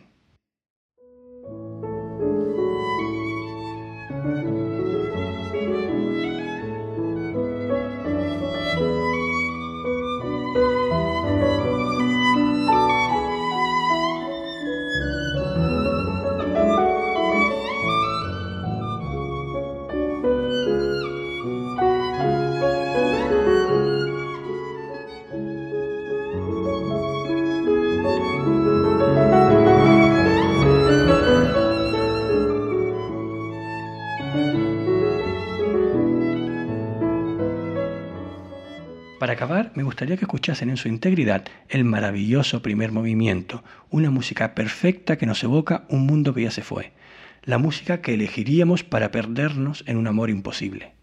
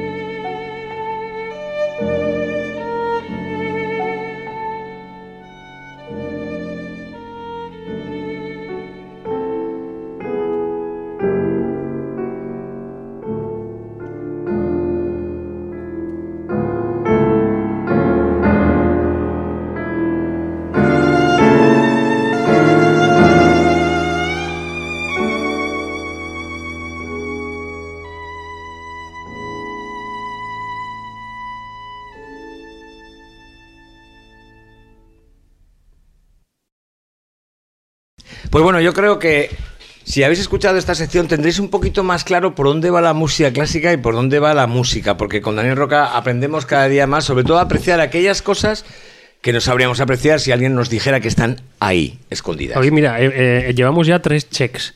Llevamos, has nombrado natural y cocaína en el primero, pero eso se Sí. engloba en uno. El En segundo siempre. check hemos hablado de la homeopatía. Por supuesto. Y el tercer check es que Juchu se ha dormido en la sección de Daniel Roca. Pero eso no lo decimos nunca. Bueno, pero. Y ahora, y ahora nos mm, vamos a intentar des- desespera- desperezarnos con la sección de Andrés, que tampoco va a ser fácil. Andrés, eh, eh, trae, a mí me encanta, Andrés trae como un folio, a mí me recuerda la letra de mi abuelo y es como si hubiera escrito un- una, una carta encima del folio. ¿De qué es el folio? Eh, Es tasaciones, de ¿no? tasación, una Bueno, ahora nos, nos va a explicar... Tres millones de euros, qué barbaridad. Esto al, al margen de vuestras conversaciones privadas... Empezamos. Venga, Andrés, dale. Bueno, mira, dale, eh, dale. Antes de empezar, quiero dejar muy claro que todo lo que vamos a decir aquí es una crítica a, a, bueno, a la relación España-religión católica y no es una crítica a las creencias. No tiene absolutamente nada que ver, aunque algunos se puedan sentir ofendidos, aunque sean creyentes. Yo no lo soy, pero bueno. eh, Bueno, a ver, es que están los creyentes en la Iglesia Católica. bueno, pero que no tiene nada que ver una cosa con la otra. No, Hombre, vamos no. a criticar a la institución como tal, ¿no? La, uf, la financiación de la institución. Ah, vale, pues eso es más interesante. Andrés, ¿tú estás bautizado? Yo sí. ¿Estás- ¿Has hecho la primera comunión? Sí. ¿Has apostatado? No. Entonces sí que eres católico. Ah, bueno, pues, pero bueno, yo no me considero. No, una pregunta. Si estás bautizado pero no has hecho la primera comunión, como es mi caso, También, también. Con estar bautizado ya Bueno, pero vamos a, vamos a ver. Aquí solo hay una apóstata, que yo sepa. Pero que yo creo que, es- que dos, eso es perdón. indiferente, que es indiferente. La, la Iglesia Católica no deja de ser una creencia. Me da igual si cuento en sus números como católico. Es que me da igual. No me voy a perder el tiempo ni en apostatar ni en ir a hacer el papel. era Andrés Era primero. troleo, era troleo. Exacto. Bueno. y además Andrés nos va a explicar cómo podemos hacer para no darle un duro a la Iglesia Católica. Ah, no, no, no. no Ah, ¿no? ¿No vas a explicar eso? No, no, porque es imposible. Ah, es imposible. Es bueno, imposible bueno, no pues- darle un duro a la Iglesia Católica. Ya le estamos Aunque dando- hayas apostatado. Da igual. Da igual.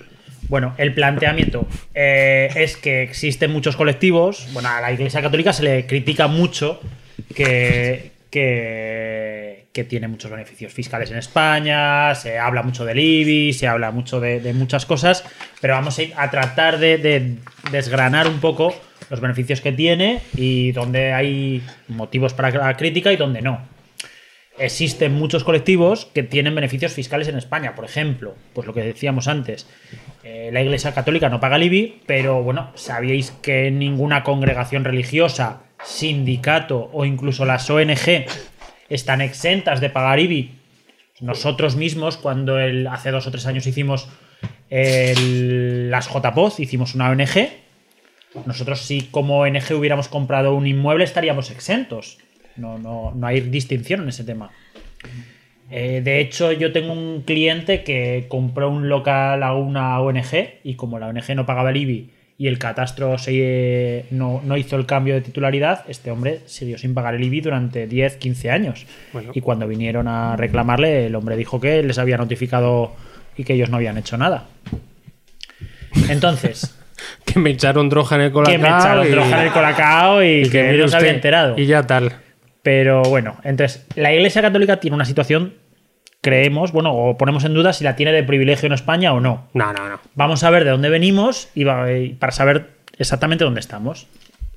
Previamente a los acuerdos actuales estaba el Concordato de 1953, que ya sabíamos quién mandaba en el 53, que firma España y el Vaticano, ¿vale? Y donde se establecía el pago de una cantidad de dinero como, atención, indemnización de pasadas de- desamortizaciones y como contribución a su obra a favor de la nación españa.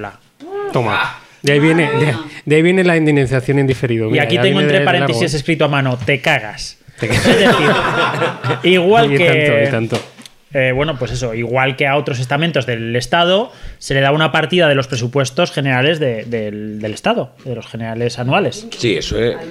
Esto en el año 53, hasta cierto punto es entendible, en el 53. ponernos en contexto. Pero llegó la democracia y la constitución, donde se establecía que España es un país que pasaba a ser aconfesional, que no es lo mismo que laico, Pero bueno, algo es algo, es una diferencia. Y eso de ponerle una partida en los presupuestos a la Iglesia Católica, pues ya no podía ser, ya quedaba muy mal.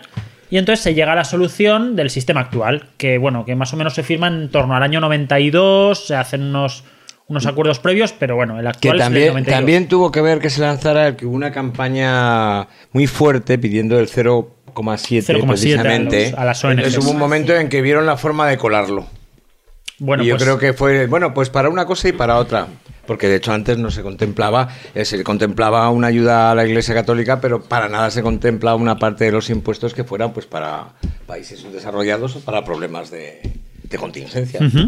Que cada día hay más, además. Bueno, pues el sistema actual, ya os adelanto que tiene mm, tres problemas.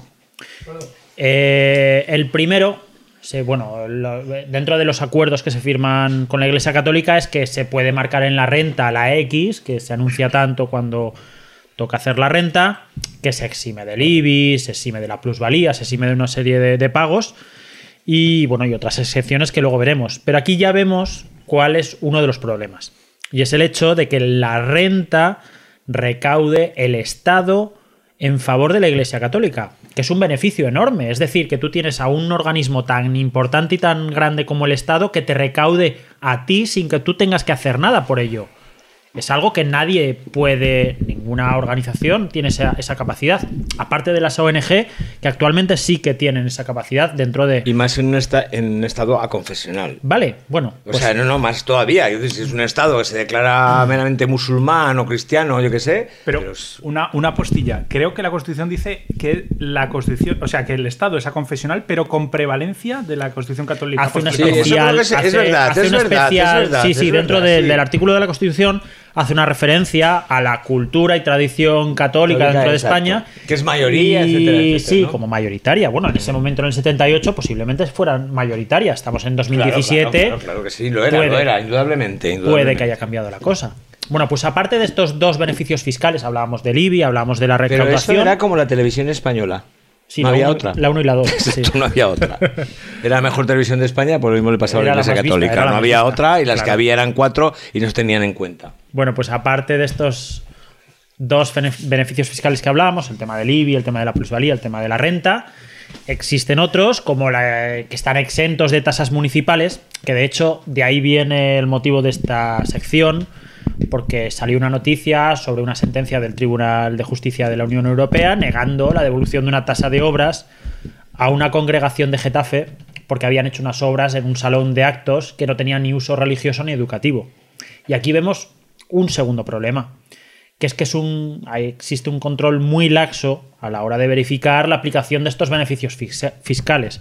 Tanto el IBI, las tasas, se aplican independientemente de que se deban aplicar o no, cuando la motivación suele ser religiosa o de educación, en el caso de la Iglesia Católica, y sin embargo no se suele mirar si, si es algo que se está cumpliendo o no se está cumpliendo. Pueden ser edificios que ha comprado o ha heredado la, la congregación y aunque no le den uso, pues bueno, se aplica este beneficio fiscal y ya está.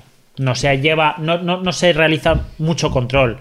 Si esto está O sea, bien, no la, está la- bien. la iglesia paga por sus edificios y por todo lo que tiene? por No, no, no, no, no, paga. no paga, no paga, ¿no? paga, aunque no los use. Ese es el problema, que no se hace un control real sobre dónde se tiene que aplicar o dónde no se tiene que aplicar.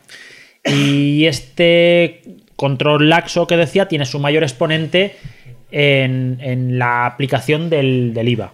Y es que es algo poco conocido, pero quizás de más importancia dentro de, de lo que son los beneficios fiscales que tiene la Iglesia.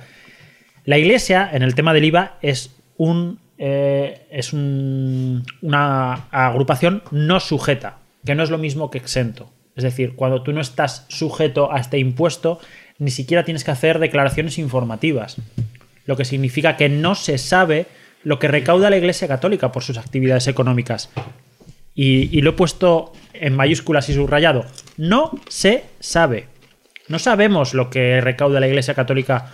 Teniendo en cuenta que la mayor parte de los colegios famosamente concertados pertenecen a la Iglesia Católica. Pero no se, no se realiza ni control Por eso, por eso digo. y la legislación actual no, no realiza, al, al estar no sujeto, no tienen obligación de hacer ninguna declaración ni la de O sea, en un colegio concertado no hacen declaración pueden, de pueden recaudar dinero, ya sea por motivos educativos o religiosos, o por motivos meramente comerciales, y no se lleva control. de Las eso. consabidas eh, donaciones de este tipo de colegios. esto Sí. debería poner las concertaciones en otro tipo de nivel, ¿eh? Claro. Quiero decir, yo no quiero que del dinero de los impuestos se pague un colegio concertado y menos cuando este está eximido de pagar impuestos. Claro, y ahí- No, me ahí- parece ya el ahí del podemos sumum, contar ¿eh? las Eh, entradas Ya, a ya no hay iglesias. discusión sobre qué se debe concertar, ¿eh? Podemos contar las, entradas a iglesias, podemos eh, contar las, las entradas a museos, qué grado de, de- de, bueno de relación con el credo, con la educación puede tener una entrada a un museo, el cobro de, yo qué sé, de cualquier curso, de cualquier actividad. 700 años robando al Estado, ¿eh? O más. Pues esto- ¿Cuántos años lleva la iglesia Sabina? O esto unido a la falta de control puede 2000, provocar 2000.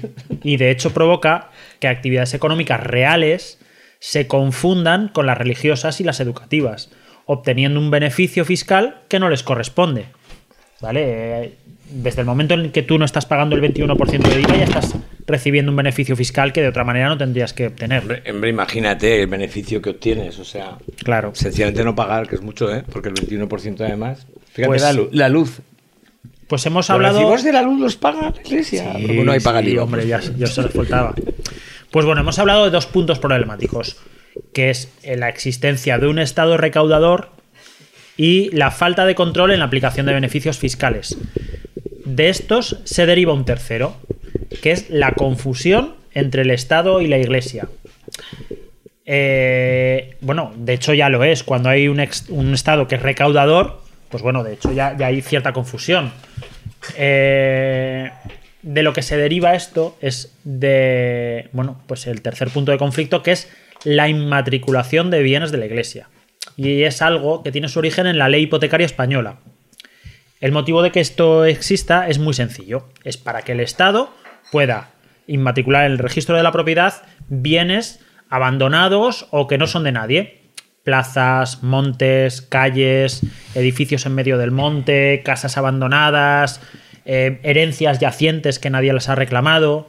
¿Vale? Pero aquí, en este caso, se aplica, entiendo yo, fraudulentamente, aceptando lo de la iglesia cuando sus componentes no son funcionarios. Y este tema ahora actualmente está en los juzgados. Y es posible que en los próximos meses. Dime, Jucho, dime. No, eh, lo de el concepto inmatricular, ¿qué es?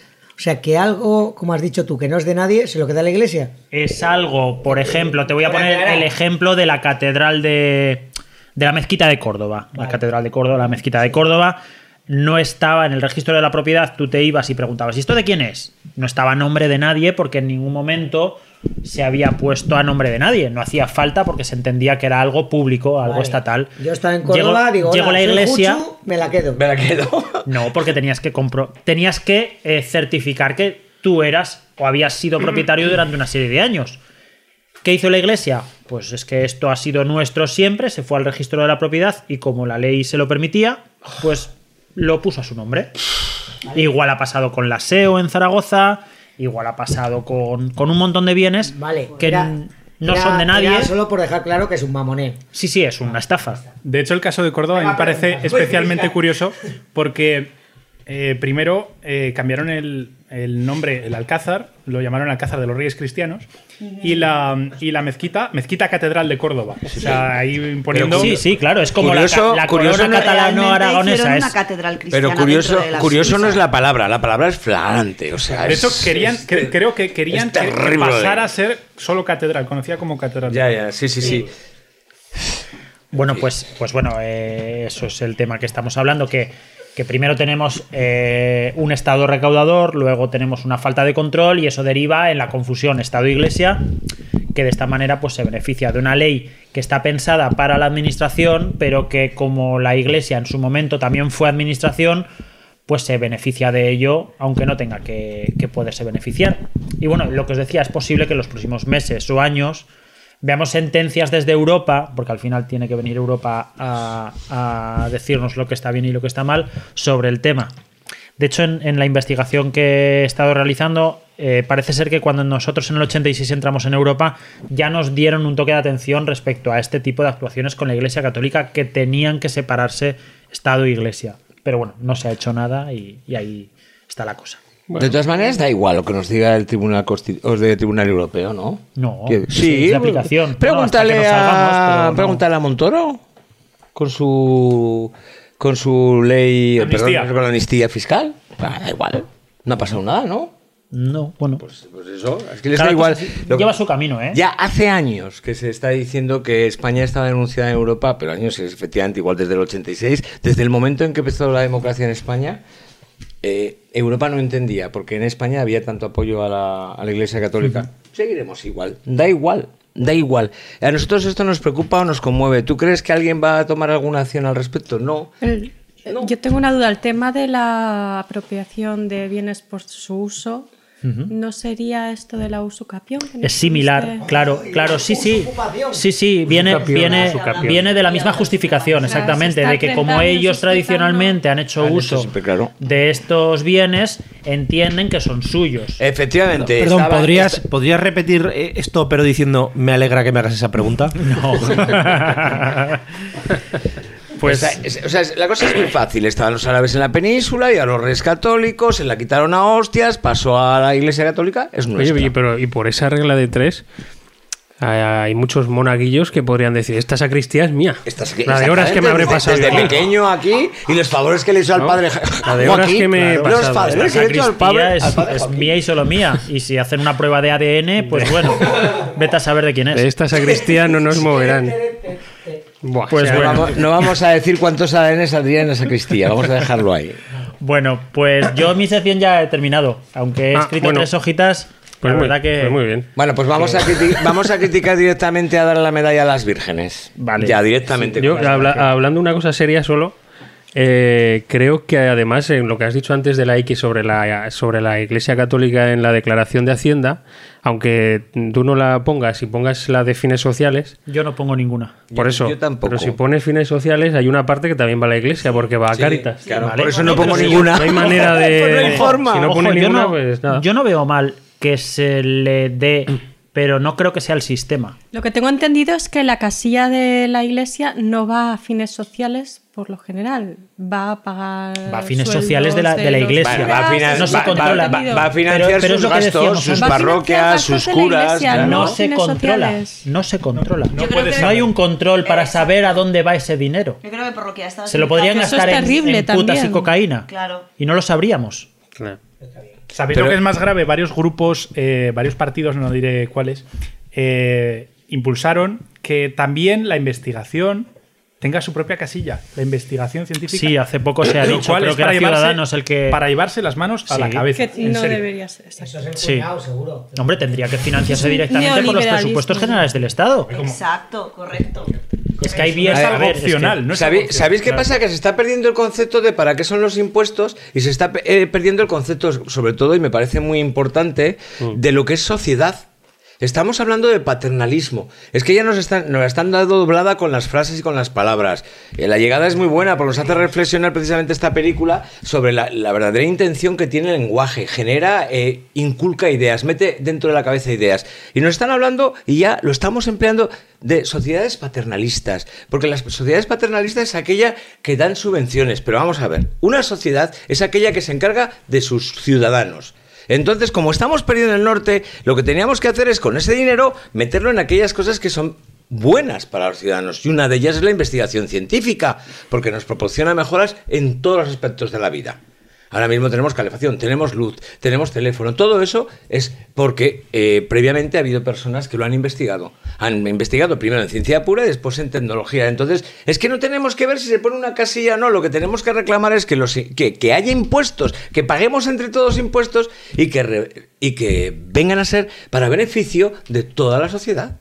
Ni más ni menos. ¿Sabes cuál es el problema, Paco? Que yo creo que cada vez, y no solo, no solo está pasando aquí en España, yo creo que está pasando de una forma un poco generalizada. Sí, no generalizada, qué- generalizada, Que no sé por qué claro. la gente quiere adoptar el sistema estadounidense Claro, con todo esto. por egoísmo Y hay un duro. montón de gente que se niega a pagar impuestos. O sea, yo ya me pago lo mío, tú págate lo tuyo. Y si te tienes que morir, te mueres. Y lo público es una puta Porque el mierda. O sea, concepto, como- el concepto, mira, hay, hay dos, es que el, el hombre Mira, yo se- hace poco, hace poco en el, en el trabajo tuve un- una discusión con un compañero que dijo que él llevaba a su hija a un colegio concertado porque la calidad de la enseñanza pública era basura. Tal cual, ¿eh? Tal cual. Cuando yo tengo un montón de amigos, que además los conocéis vosotros a muchos de ellos, que son eh, profesores en colegios públicos, esta gente ha tenido que aprobar unas oposiciones. Para entrar en un colegio concertado, que yo sepa, no hace falta aprobar unas Pero oposiciones. ese mensaje cala mucho, no es, no es Ojo, yo- propio de, Ojo, cuidado, es pero- propio de bastante pero porcentaje date de la- cuenta de, de lo peligroso que es esa afirmación, porque un colegio concertado, pagado por el Estado, porque el Ujú. concertado no es privado, Pero es que es pagado no, no, por el Estado. el debería de mantener el mismo nivel, Nivel de calidad, claro, de sí, la sí. enseñanza que un colegio de público. Porque una persona tiene que pensar que un colegio concertado es mejor que uno público, si deberían ser iguales. porque se lo dicen aquellos que tienen parte del negocio. Es que es muy. Y lo bien que le ha ido a Froilán. ¿Estáis Sí, a insinuando, Froilán le va a ir genial. ¿Estáis insinuando que un infante de España no ha aprobado todo por sus propios méritos, Froilán? Eh, eh, está- es, que, estamos- es que estáis no en contra de todo, insinuando, de verdad. estamos afirmando. Estáis en contra de todo. estáis en contra de Ah, Ciudadanos. Es verdad, Pepa. A mí, me, a asquerosos. mí me preocupa, me preocupa muchísimo eso. Además, al principio, en la entrada en blanco, quería hablar de lo que eh, he visto cosas que han cambiado en estos años de mi vida, que han sido para mejor y otras para peor. Una de las cosas que he visto para peor y que no entiendo es ese concepto individualista. Vamos a ver, el hombre eh, empieza a funcionar en sociedad porque así es como realmente puede crecer. La sociedad es el principio de la cultura y del crecimiento de la raza humana. Si nos empezamos a individu- a individualizar, si, empeza- si empezamos a separarnos del concepto de lo que significa el grupo y el concepto de, de humanidad y de compromiso con todos, estamos común. en la jungla. El bien y lo que vamos a hacer es que va a evolucionar la delincuencia, las desigualdades y todo ese... El bien común, correcto. El bien común. El bien individual no, no, no tiene más que cosas malas. O sea, si tú quieres eh, cuidarte de ti mismo, lo primero que tienes que decir es que tienes que tener un arma. Estamos siendo a la, a la idea de Estados Unidos, que no nos olvidemos, no, es- no es una sociedad, es una sociedad de no son colonos. un ejemplo de sociedad. No son un ejemplo de sociedad para nada. En cambio, nos están imponiendo su sistema. ¿Por qué? Porque es una de las economías más fuertes del mundo a la que todos estamos bailando el agua, el ser humano, fundamentalmente y las porque el ser humano, Paco, queramos o no queramos, nos pese o no nos pese, es egoísta por naturaleza. Pero, pero como egoísta que es. Que no, hombre, que no. Como me niego, egoísta me que niego- es, también me niego a pensar así. Me niego a, A ver, pensar que, así. que yo ¿Cómo no lo soy y la, y gente No. de la que me rodeo no lo es, Pe- pero por lo que estoy pero es el egoísmo, es el egoísmo estamos tam- aprendiendo. es el egoísmo, ego- es egoísmo Pero el inteligente. egoísmo frente a quién? El egoísmo frente a quién? Frente a tu hermano, frente a tu padre, frente a tu hijo, frente a tu pareja. No, no, a ver, al resto a ver, que a no ver, forma quiero tu decir, familia. el egoísmo no puede ser el no, egoísmo. es que eso no es- egoísmo no que es egoísmo. No, eso es eso es- Claro que, claro que yo soy egoísta frente a una persona Bueno, que vive espera, en otra un parte del un mundo. momento, yo creo que hay dos tipos de egoísmo. Uno, de protección, porque es normal ser egoísta para proteger. Y luego está el, in- el individualismo, que es muy diferente, muy diferente. Entonces, tener un egoísmo y ser más o menos inteligente nos daría a entender que juntos, mejor. Muchísimo mejor. Lo otro es un individualismo egoísta y además torpe, que no va a ninguna parte y que va a destrozar de alguna manera lo que es la convivencia de los seres humanos. Eso es así. Y de hecho, eh, estamos mirando tan poco y siendo tan poco constantes y tan poco inteligentes que nos estamos cargando el clima. Porque Y nos da lo estamos igual. creyendo, y nos lo porque da igual. creyendo. No es que nos estemos cargando No el sé. clima solos. O sea, el clima va por su parte también, pero estamos influenciando de una manera un poco directa, ¿no? Bueno, Paco, estamos Paco, contaminando. Paco, Paco, Rompamos el este clímax. mi Eh, canción. No, yo decido cuándo se acaba esto. Vale, no vale, os importa. Vale, Ya. vale. Espera, hay que volver a su sección. Mi la canción, guitarra, la ¿Ya se ha guitarrica. acabado? Sí, Yo sí, la yo ya canción, había acabado. Hombre, Yo pero ya que levanta canción. el debate, no los cortes, venga. Bueno, mi canción. Eh, Freebird de Liner Skinner. Hombre, muy buen tema. muy- y es que es una canción que por casualidades de la vida he ido redescubriendo. Primero en la banda sonora Hombre, de... con los nueve minutos que dura y para Sí, sí, he descubrirle. puesto la de los nueve minutos. Si la queréis cortar... Sí, claro, claro. No, no, no, no, no. primero pues conocía ya la canción, luego la redescubrí cuando vi la película de Forrest Gump, que es una maravilla, en una escena en la que la chica está a punto de tirarse por el balcón y, y, eh, bueno, pues hacen un poco la, la paradoja de si como el pájaro que vuela libre con la posibilidad de, de que se tirara por el balcón. Sí, además con el solo de guitarra, ¿no? Justo con un solo de guitarra. En el momento del solo es cuando ella va a Y tirarse. luego me volví a encontrar esta canción cuando a Conan O'Brien, este presentador americano, le cerraron el programa por, por problemas con la cadena y él para terminar su programa en el único momento, en el último momento se puso a tocar la canción de Free Bird como que iba a volar libre a partir de entonces. Ah, es cierto. es cierto. Y es una canción que, como antes decíais, también en el Guitar Hero parecía. Es, es, es un, sí, sí, es muy complicada. ¿no? Y bueno, que me ha gustado. Es una canción que me he ido encontrando a lo largo de mi vida. Y cuando habláis de guitarra y de gente que sabe tocar la guitarra, pues me acuerdo de Freebird. He tenido que buscar que el, el intérprete es Allen Collins, el guitarrista. Y bueno, que es un grupo que me gusta mucho y que es una canción que me gusta un, mucho. un grupo que tú sabes era de mentalidad completamente fasci- fascista. ¿Lo sabías No, no, no, Bueno, no, ya te- ya no te digo nada. Vale, pues no- no- has Sureños chafado, ya la- nazis, ya la que se murió en un accidente Sí, de avión. Sí, Sí, sí, sí, el- le estás diciendo sí. a la gente que se la salte y estás metiendo tu No, no, que no, que no se la salte, es una Bueno, canción pues- maravillosa. Aquí es donde volvemos a decirlo de siempre, que unos grandes artistas, que otra cosa es su, su No, no, forma, no es su forma de pensar. No, no conocía nada del pues son buenísimos. Bueno, pues aquí tenéis la canción Freebird de Lino Skinner.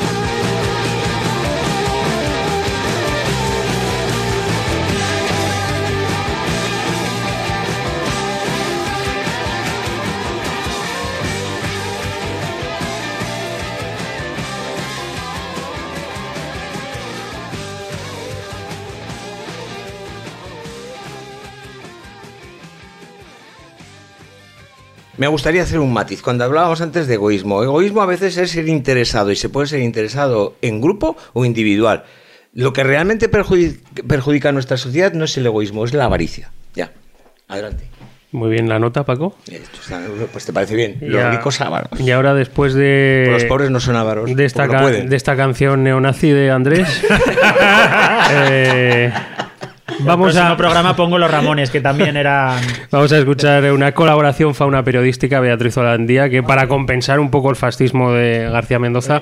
Una, una, una, yo creo que Bea no existe, ¿eh? Yo creo que tampoco. Yo Eh, creo que, está que todo- habláis de ella, pero que es. Es que yo la conozco, eh, yo, Pues la, he yo no la he yo la he visto en persona. Está todo en nuestra mente colectiva. Y es Nada, bien maja. Nada, a mí se no me ha existe, olvidado no ya cómo es. Pues para Se compensar- me ha olvidado. Para compensar Así esto nos va, creo que nos va a hablar de la lucha de clases.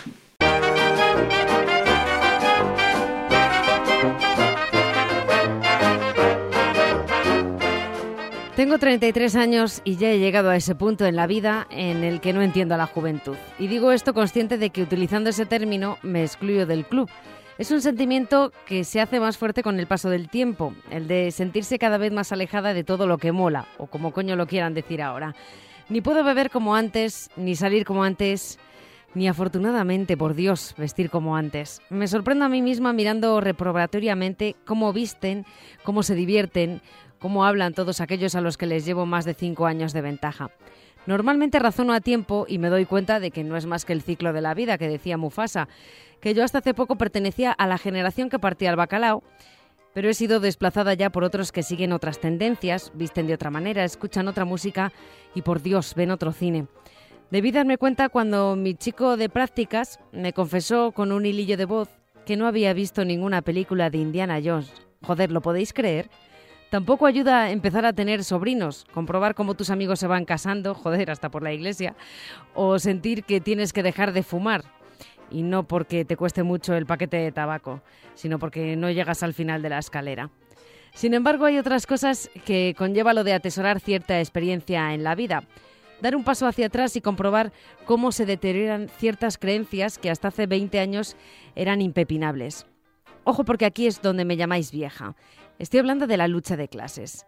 Tranquilos porque esto no es una clase teórica de nada, sobre todo porque no soy ninguna experta ni he leído lo suficiente como para creer que puedo decir algo que merezca la pena, pero este es mi trocito de amañece y me lo follo como me da la gana.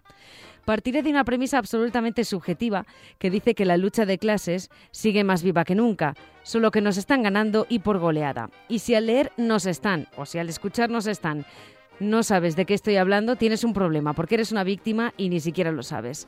El primer paso para ratificar esa idea es la reacción que muchos de vosotros habréis tenido. ¿Qué dice la puta roja esta? Eso está pasado de moda. Bueno, pues sin embargo, con las tasas de paro por las nubes, los empleos precarios normalizados, los trabajadores que no llegan a final de mes, los abuelos que mantienen a los hijos y a los nietos, los recortes en sanidad, las tasas universitarias, el sistema 3 más 2 que favorece a la gente con pasta, la privatización de la sanidad, el contrato único, la reforma laboral, la ley mordaza. Bueno, pues con toda esa mierda que hemos tragado y tragamos, desde que esta crisis que provocaron otros soportamos los trabajadores, ¿Aún creéis que no hay lucha de clases? Llegado a este punto, mucha gente argumenta que lo normal en un empresario es querer hacer dinero, y es cierto, toda la razón. De hecho, en la teoría eso es lo deseable. Si a mi empresario le va bien, la lógica dice que va a repercutir en mí, que me va a beneficiar, puesto que voy a conservar mi trabajo y por lo tanto podré seguir viviendo. Eso sí, todo esto es válido siempre que no sea jugando con mi salud y mi bienestar, que es otra palabrica que vamos camino de perder porque si legitimamos los abusos por el noble objetivo de hacer dinero, no nos va a quedar más remedio que justificar las deslocaciones de empresas, es decir, que nuestras empresas se vayan a otros países. Los niños cosiendo pantalones de marca en otros sitios, los talleres clandestinos chinos, toda esa mierda. La gente que niega ese conflicto, los que huyen de la denominación clase obrera, no son más que snobs que quieren sentirse parte de una élite, aunque solo sea por fardar. Ser obrero implica en sus cabecicas centrifugadas un origen humilde del que avergonzarse, un insulto en definitiva, porque lo que la gente quiere es molar, ser rico, tener un gran coche, una gran casa, esposa, dos hijos y un amante en la ciudad. Despreciando los términos eh, de lucha de clases, nos están robando hasta el vocabulario, la seguridad de saber qué somos y qué debemos hacer. Si te afean lo de obrero, lucha, clase, patrón, está claro, no es que esos conceptos estén obsoletos, es que ni siquiera quieren que los nombremos para que no existan. Lo que no se nombra acaba muriendo. Fin del primer asalto. Ahí comienza la derrota. Párate y piensa en los derechos de los que disfrutas en tu trabajo. No llovieron del cielo, no naciste con ellos debajo del brazo. Hubo un día que un puñado de trabajadores decidieron luchar por ellos, enfrentarse al patrón y plantar cara hasta que fueron una realidad de la que tú ahora mismo disfrutas. Y perdona que te diga, malgastas. Porque los derechos que se ganan también se pueden perder y hay que luchar para conservarlos. ¿Que no hay lucha obrera? No, colega. Lo que ocurre es que la estamos perdiendo.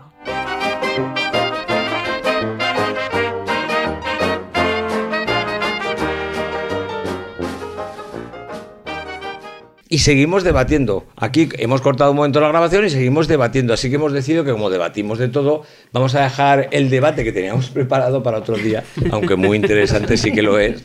Y nos vamos a ir ya directamente a la sección de Pepa, que es bastante más interesante que debatir. Hombre, pero el debate además iba a empezar con un texto que había traído yo. Eso es lo malo, pero guárdatelo porque lo, lo Sí, sí, haremos. lo Yo guardamos creo- para otro día, porque yo- me yo creo que da bastante pie, Y me sí. da la sensación de que ese debate va a seguir vigente en unos meses. ¿eh? O hacemos un especial. O hacemos un especial, estoy de acuerdo con Ojalá. Sabina. Porque no es por nada, pero este tema el otro día en el canal de Telegram que tenemos generó La generó tundra. la tundra. exacto. Por cierto, por cierto, por cierto, besos, saludos, abrazos y todo lo que haga que ver Ah, ante esa gran persona en todos los aspectos que es Balvin y que sacó la palabra tundra para decir, vaya tundra que me estáis dando. Llevo 150 mensajes y solo han pasado 10 minutos desde que he puesto esto. Y que esta noche estará en Masaleo En la, en la noche en black. No descartemos que quisiera decir turra y el, el- el diccionario se lo cambió. No, no, no, pero yo lo entendí Ya porque está, esa el de las palabra de, tundra, el de- la de tundra ya no era la primera vez que la oía. Ya tundra Esto ya lo, ya lo, em, ya lo inventó todo eh, José Luis Cuerda en Amanece que no es poco. La que me estás dando. En el camarero, la que me, Me está. cago en tus muertos la que me estás Uno a uno dando. la que me estás dando, ¿eh? ¿Qué te he hecho yo a ti? Me voy a sacar la chorra. ¡Hala! Eso me, eso me lo dicen a mí continuamente. Así no, que- antes de, de empezar con la sección, por favor, guardadme un trozo de esa tortilla de patata. Porque mientras hago la sección, evidentemente, no me voy a poner a masticar, Esta pero. tortilla de patata, ¿quién la ha hecho tú? ¿Lo ha hecho Javi? Javi, la Sí, tortilla en de un momento, Javi. en cinco minutos. ¿Con cebolla o.? Vale, vale, vamos a dejar el debate. Entonces, No, no, ¿me- es ¿me, sin me gluten y sin presentas. Paco, o me presento yo sola? Te he presentado ya, pero te vuelvo a presentar. No, si presentas de lo que voy a hablar. Sí, he dicho que vamos a hablar de Patricia Highsmith. Ah, vale. O Highsmith, ¿cómo Perdón, se dice?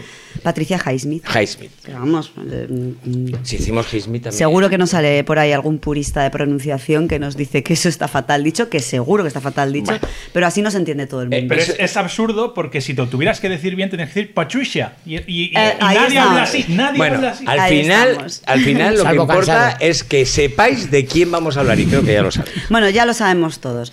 Y antes de empezar me gustaría decir que por fin estoy aquí con vosotros, que estoy muy contenta y que ya tenía ganas, os echaba mucho de menos. Y, y bueno, que todos estos debates que se dan off the record, que la verdad que se los están perdiendo los oyentes, Ya vamos a son, hacer- son curiosos también. Vamos a hacer un especial debates y vamos a poner tres o cuatro temas de esos que tenemos siempre. en- Como dice Sabina, tenemos que hacer un especial. Bueno, pues vamos allá. Vamos allá, vamos allá. Pues hoy os traigo, como, como hemos dicho ya varias veces, a Patricia Highsmith, eh, que es eh, pues una novel- novelista estadounidense bastante famosa por sus obras de suspense principalmente. Y bueno, esta escritora norteamericana fue maestra indiscutible, yo creo, de la novela del crimen, de la novela de crimen, mejor dicho. Eh, y para mí, para mí, esta señora tenía una mente perversa que creaba personajes realmente ponzoñosos. Luego hablaremos un poco de, Sí, un, cono- un de la conocimiento del creación. ser humano y de Sí, la parte mm, oculta, sí, ¿verdad? Pero es que ella tenía también un poco de psicopatía, yo creo. Eh, de hecho, ella decía que el asesinato es un tipo de posesión similar a la que se produce cuando haces el amor. ¿Vale? Eh, y no sé, para mí, para mí hacía unas esculturas maravillosas de la anatomía de la culpa. Esta frase no es mía, me gustaría que fuera mía, pero, pero es que estoy completamente de acuerdo. Esculturas de la anatomía de la culpa, fabuloso. Porque además yo creo que está muy bien. Bueno, Patricia Highsmith nació en Fort Worth, en Texas, un 19 de enero de 1921 y falleció en Locarno, en Suiza, un 4 de febrero de 1995. Eh, nació con el nombre de Mary Patricia Plankman. Eh, y sus padres, eh, Jay Bernard Plankman y Mary Coates, se divorciaron antes de que ella naciera, con lo cual no conoció a su padre hasta que cumplió los 12 años. De hecho, durante los primeros años de su vida, como su madre pues estaba trabajando, desplazada, tal, eh, fue educada por su abuela materna, Willie Mae. Y en 1924, eh, cuando Patricia contaba con tan solo tres añitos, su madre se casó con Stanley Highsmith, eh, o como lo queramos pronunciar, del que luego más tarde tomaría el apellido y por el cual se la conoce. Y si me lo permitís, a partir de aquí la llamaré la Highsmith, que estoy acostumbrada en todos los talleres literarios en los que he asistido. La verdad que la llamamos así en plan cariñoso y, y tal, y me gusta mucho. La Pepa y la Highsmith. La Pepa y la. Highsmith, ahí estamos. Bueno, esta señora, eh, la Highsmith, mantuvo una relación bastante complicada tanto con su madre como con su padrastro. Y, y bueno, es que su madre, digamos que la chantajeaba de pequeña contándole cosas pues como que había intentado abortarla bebiendo aguarrás y todo esto. O sea, la verdad que tuvo una infancia bastante, bastante peligrosa. Nunca superó esta relación de... Era una especie de relación amor-odio, ¿no? Con, con su madre. Y tanto es así que le inspiró un cuento. Un cuento bastante conocido de ella que os recomiendo porque además es un cuento corto que se lee en cinco minutos que se titula De Cerrapin, la tortuga, ¿vale? En la cual Mata a la mamá, ¿eh? un niño un niño que ya empieza a no ser tan niño, pero al que siguen tratando como niño, eh, apuñala a su madre, además de una forma totalmente fría que da unos escalofríos terribles. bonito, o sea, impresionante. Eh, ella decía, desde muy pequeña aprendí a vivir con un intenso odio que me hacía tener sentimientos asesinos. Sea, ya mm, desde pequeñita.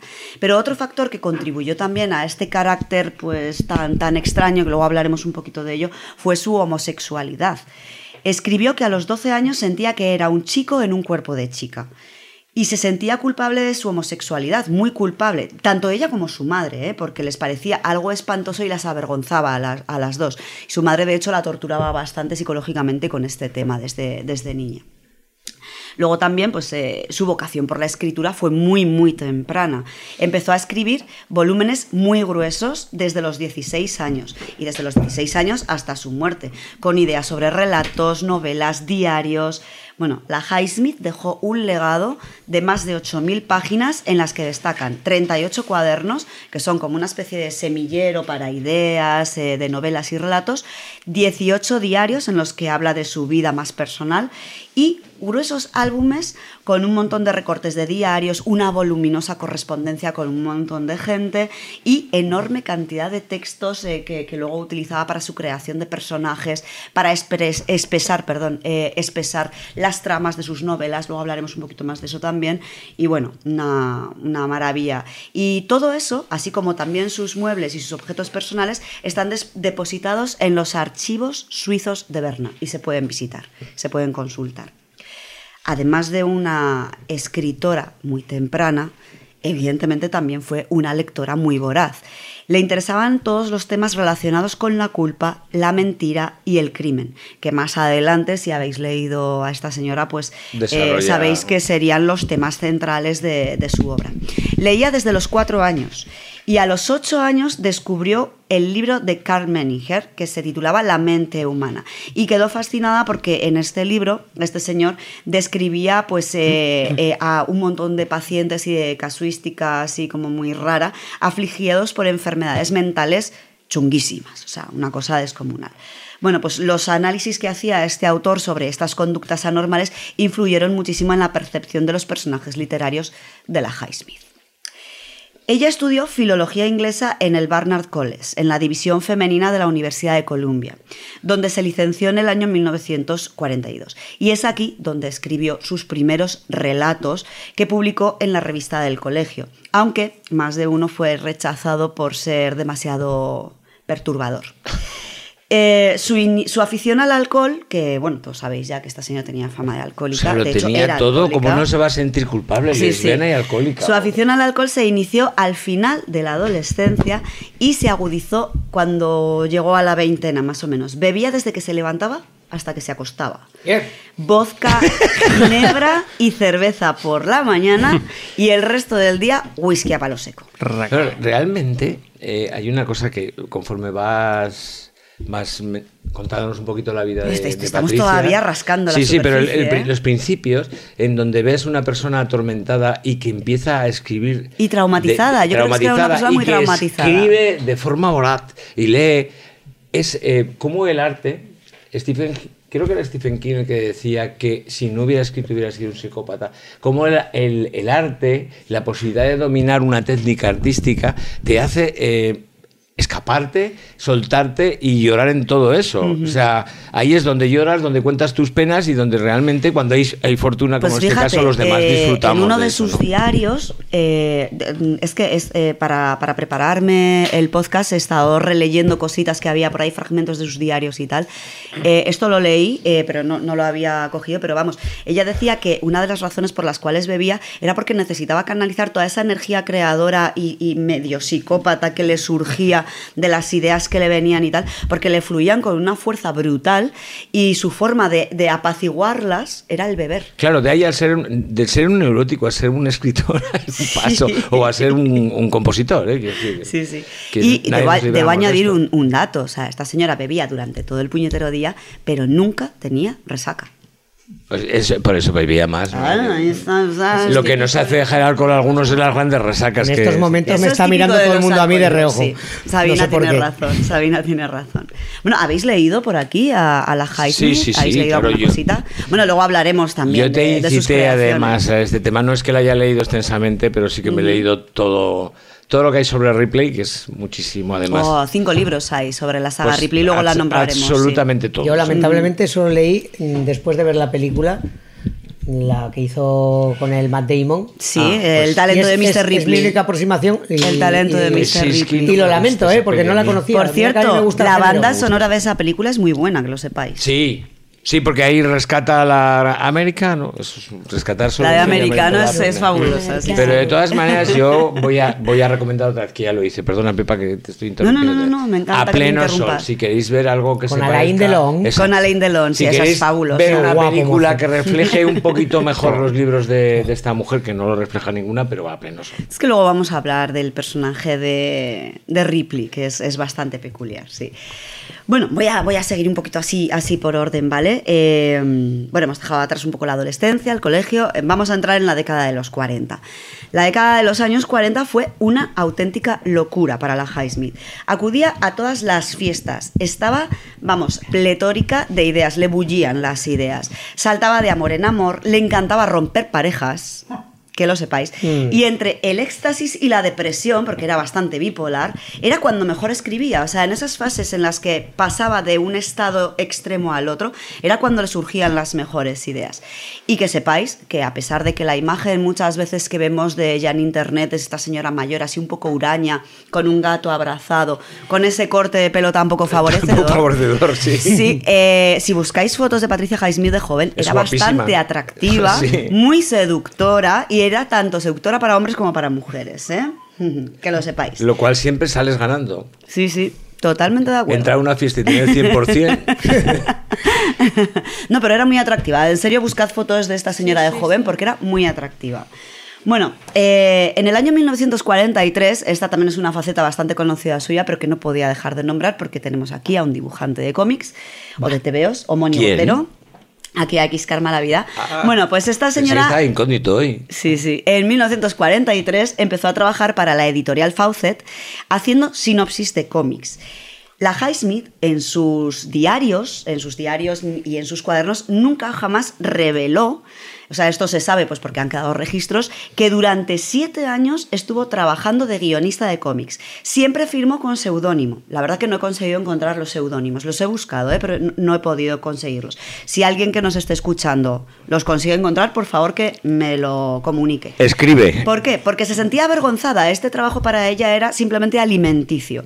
Primero trabajó para Sengor Pine, donde colaboró en Terror Negro, y luego para Timely Comics, que luego fue la Marvel, ¿vale? Donde hizo guiones de matajaponeses Johnson. Matajaponeses ¿Vale? Johnson. No he leído ninguno de los dos, Me pero bueno, yo aquí lo suelto. El nombre es maravilloso, Yo aquí sí. lo suelto, ¿vale? En esa época fue también donde, donde digamos que, que descubrió más a fondo su homosexualidad Y bueno, este tema lo trataría luego más adelante cuando en 1952 apareció bajo el seudónimo de Claire Morgan una novela que luego hablaremos un poquito más profundamente de ella porque me parece muy interesante, que se tituló en, en un principio El precio de la sal. Bueno, esta novela trata de la problemática historia de amor entre dos mujeres, ¿vale? Con un final feliz, insólito en la época, porque la homosexualidad estaba Sí, sí, muy sí. reprimida, incluso prohibida. Eh, Treinta y tantos años después, ¿vale? Volvió a reimprimir esta novela con el título de Carol. Hace poco hicieron Sí. una película. Ah, cierto. Sí, ¿vale? sí, sí, ya nos empieza a y sonar a todos. descubrió que era ella la auténtica y la verdadera autora. Eh, lo reveló en su epílogo, ¿vale? Y también escribió por qué. Eh, pues eh, las razones por las que eh, había decidido en un principio pues mantener el anonimato. Luego hablaremos un poquito de ello. ¿Y la película debemos verla? No la he visto, Ah, Juchu. vale, no te puedo decir porque no la he visto. De hecho, yo cuando vi los carteles de la película me cabreé muchísimo. Estaba la Kate. Sí, pero no, no es por el cartel ni por la actriz ni por si era o no una buena adaptación. vale, vale, No, no, fue por eso. por- fue por porque si en los carteles de la película ponía de la autora del talento de Mr. Ripley. No aparecía Ah, Patricia Highsmith en ningún bien, sitio en el cartel que anunciaba la película y yo me enfadé. Del Entonces no productor, del verla. cuñado, Me- del me primo, dio- de no sé quién. Me dio, me dio como ya una que hace que no es poco, sale el podcast de Juchu. de los productores. Por cierto, Juchu, iba a decir que mírate la película y no la cuentas. Eh, no, por eso le he preguntado a Pepa. No, no la he visto, no la he visto. Vale, vale. No he visto la película. Bueno, mírate, no, Me gustaría, eso sí, decir que Nadie este libro, este libro, el libro de Carol, ya digo que luego nos vamos a centrar un poquito en él, me voy a explayar un poquito con, con este libro. El epílogo que ella escribió en el libro finalizaba con estas palabras. Me alegra pensar que este libro le dio a miles de personas solitarias y asustadas algo en que apoyarse. Porque, como os digo, era una historia con final feliz en una sociedad en la cual la homosexualidad, pues ya os podéis imaginar. Era trágica. bueno. Sí, sí, pero bueno. En fin. Bueno, a los 22 años comenzó a escribir su primera novela. Y su primera novela se titulaba The Click of the Shutting, que nunca fue publicada. No he encontrado absolutamente nada más sobre ella. Y en 1945, tras una breve estancia en México, pues de, de cinco meses, ya que nombramos México, voy a aprovechar para lanzar un saludo a nuestra amiga Tamara. ¡Eh, Hola Tamara. Tamara! Un abrazo surgieron- fuerte, besazos, un ¿eh? abrazo y un besazo, exacto.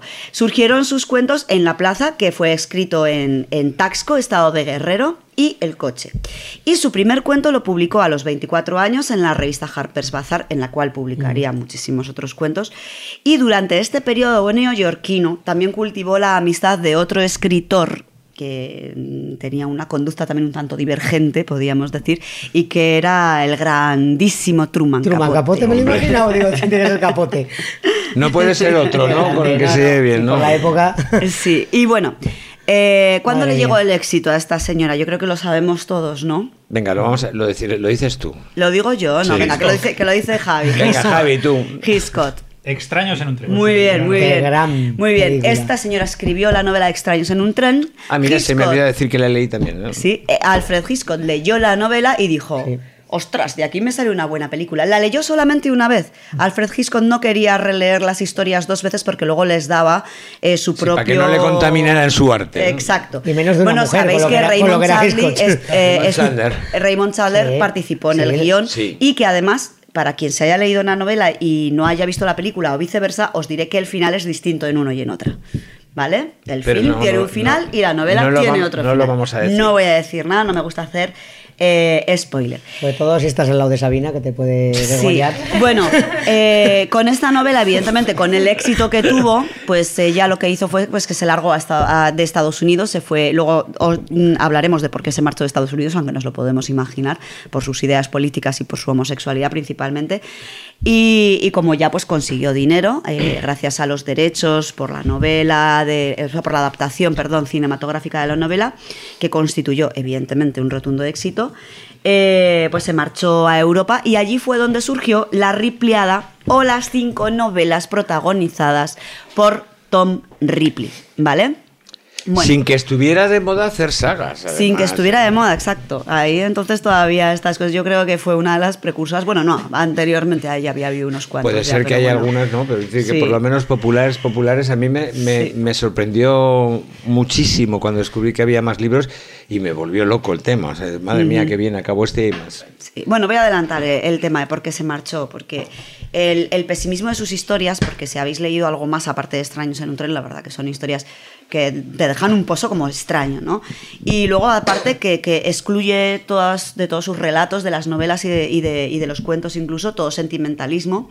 Luego aparte eh, hace unos análisis éticos muy materialistas, pero además también con, muy crueles.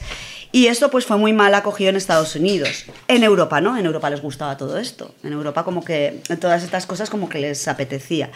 Eh, luego aparte eh, ella tenía ideas políticas de sesgo comunista que evidentemente contrariaban Es a la American Way los- of Life. Lo tenía todo como para no sentirse culpable. Así que cogió y se largó de. Estados Unidos. Inteligente. Y se... sí, lo tenía todo. Lo tenía exacto. todo. Se largó de Estados Unidos y se fue para siempre, porque ya no volvería a Estados Unidos, a Europa en el año 1963. Residió una temporada en, el Reino Unido, después en Francia. Pero sus últimos años los pasó en Suiza, en, en, en Tecna, al oeste de Locarno, donde falleció, allí, allí es donde falleció el 4 de febrero de 1995, a causa de dos enfermedades simultáneas, una anemia aplásica y cáncer también. También era una fumadora empedernida. Si hubiera ido al doctor Hammer. Al doctor Hammer, ¿verdad? seguramente le habría descubierto que todo le pasa por el trauma que tenía con su madre. Si es que es Hombre, evidente. es Mira, que desde es aquí me he dado cuenta. Desde Es aquí me he dado obvio. cuenta. Es tan Sí, obvio. A ver, es obvio. Os voy a contar algunas cositas de su vida personal para que nos hagamos una idea también un poco de dónde le surgieron a esta Venga, un mujer poco las, las esto. historias. Sí, sí, un poco Mm. ahí. Bueno, en su casa casi nunca había comida. Vaya. A lo mejor un poco de mantequilla de cacahuete y sobre todo vodka, mucho vodka. y Como en la vino. tuya, como en la tuya, Juchu, pues esta es tu No había prima. vodka, había vodka, Paco. Esta es tu prima. En mi casa no había mantequilla cacahuete. De que había vino. Su vida personal, además, estoy hablando ahora de su vida amorosa, evidentemente era bastante problemática, en parte por su alcoholismo. Y además es que nunca tuvo una relación sentimental que durase más de unos pocos años, ¿vale? Ni siquiera... eh, guárdamela, guárdamela la tortilla. Me, Guárdasela. me estáis acercando la tortilla mientras Claro, hablo y no, me no, desconcentráis. si no, no te llega, Pepa. Es, que que tortilla, me Pepa, iba a coger, Eso- eso iba a me lo la tortilla que apartáis y tampoco me lo guardáis. Claro. Me está diciendo, vale, no hay bueno. comida en casa de Patricia Jaime ni Paco, comed, coño, comed. Hijos de puta. Bueno, No había probado yo la tortilla tampoco. como no me guardéis ese trozo de tortilla, me voy a ese enfadar. lo ¿eh? vayamos. Mm, Por cierto, está buenísima. Javi, buenísima. Para haberla comprado en la tienda. Eres un tortillero de primera. Hablando un poco del tema. Bueno. Sí, sigamos con el tema. Sí, ¿eh? sería. eh, estábamos con sus relaciones sentimentales. Bueno, eh, nunca La tuvo una tortilla, relación. claro. Y la tortilla, y la tortilla.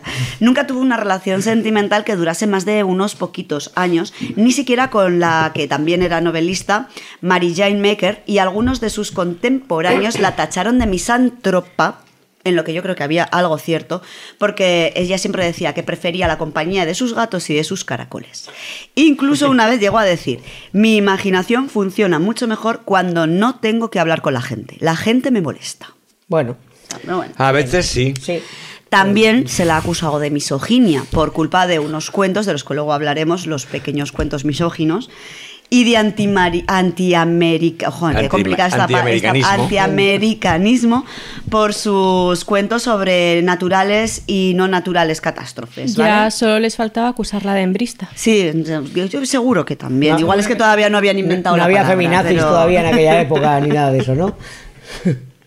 Pero bueno, eh, añadir que este, la Highsmith encontraba frecuentemente inspiración eh, para, para- sus novelas y sus cuentos en el arte, en la psicología clínica y en el reino animal, lo cual tampoco la hacía demasiado famosa entre, entre la gente, pero bueno.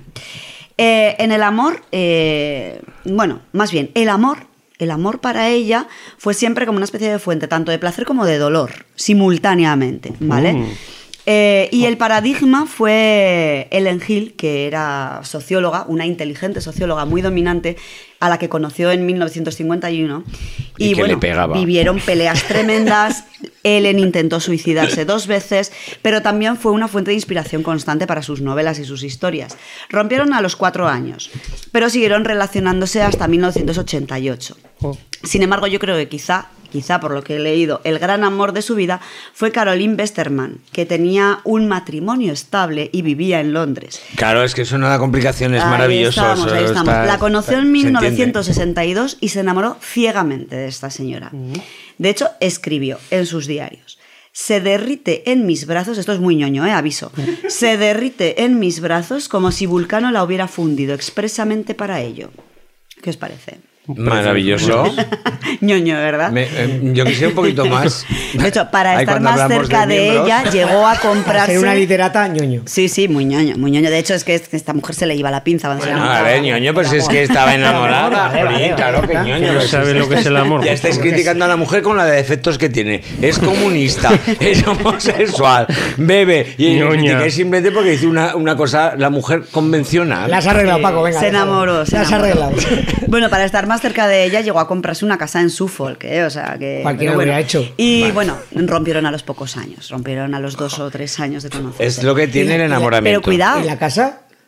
En la casa pues la vendería, no Ah, sé, no pues, sé lo que hizo con ella, no lo he investigado, eso, una casa idea. y, y rompen. ¿Y los anillos? ¿Y, ¿Y qué hicieron con el coche? Eh, a ver, esta señora estaba casada No y sé. vivía con Ya, su ya, marido, vale, o sea, no sé. es broma, es Pero broma. cuidado, cuidado, cuidado, que es que Patricia, la Highsmith, también tuvo relaciones con hombres. Cuidadín. Es que llegó a estar prometida. A ver. Uh, depravada. Primero con el fotógrafo Rolf Tietjens, ¿vale?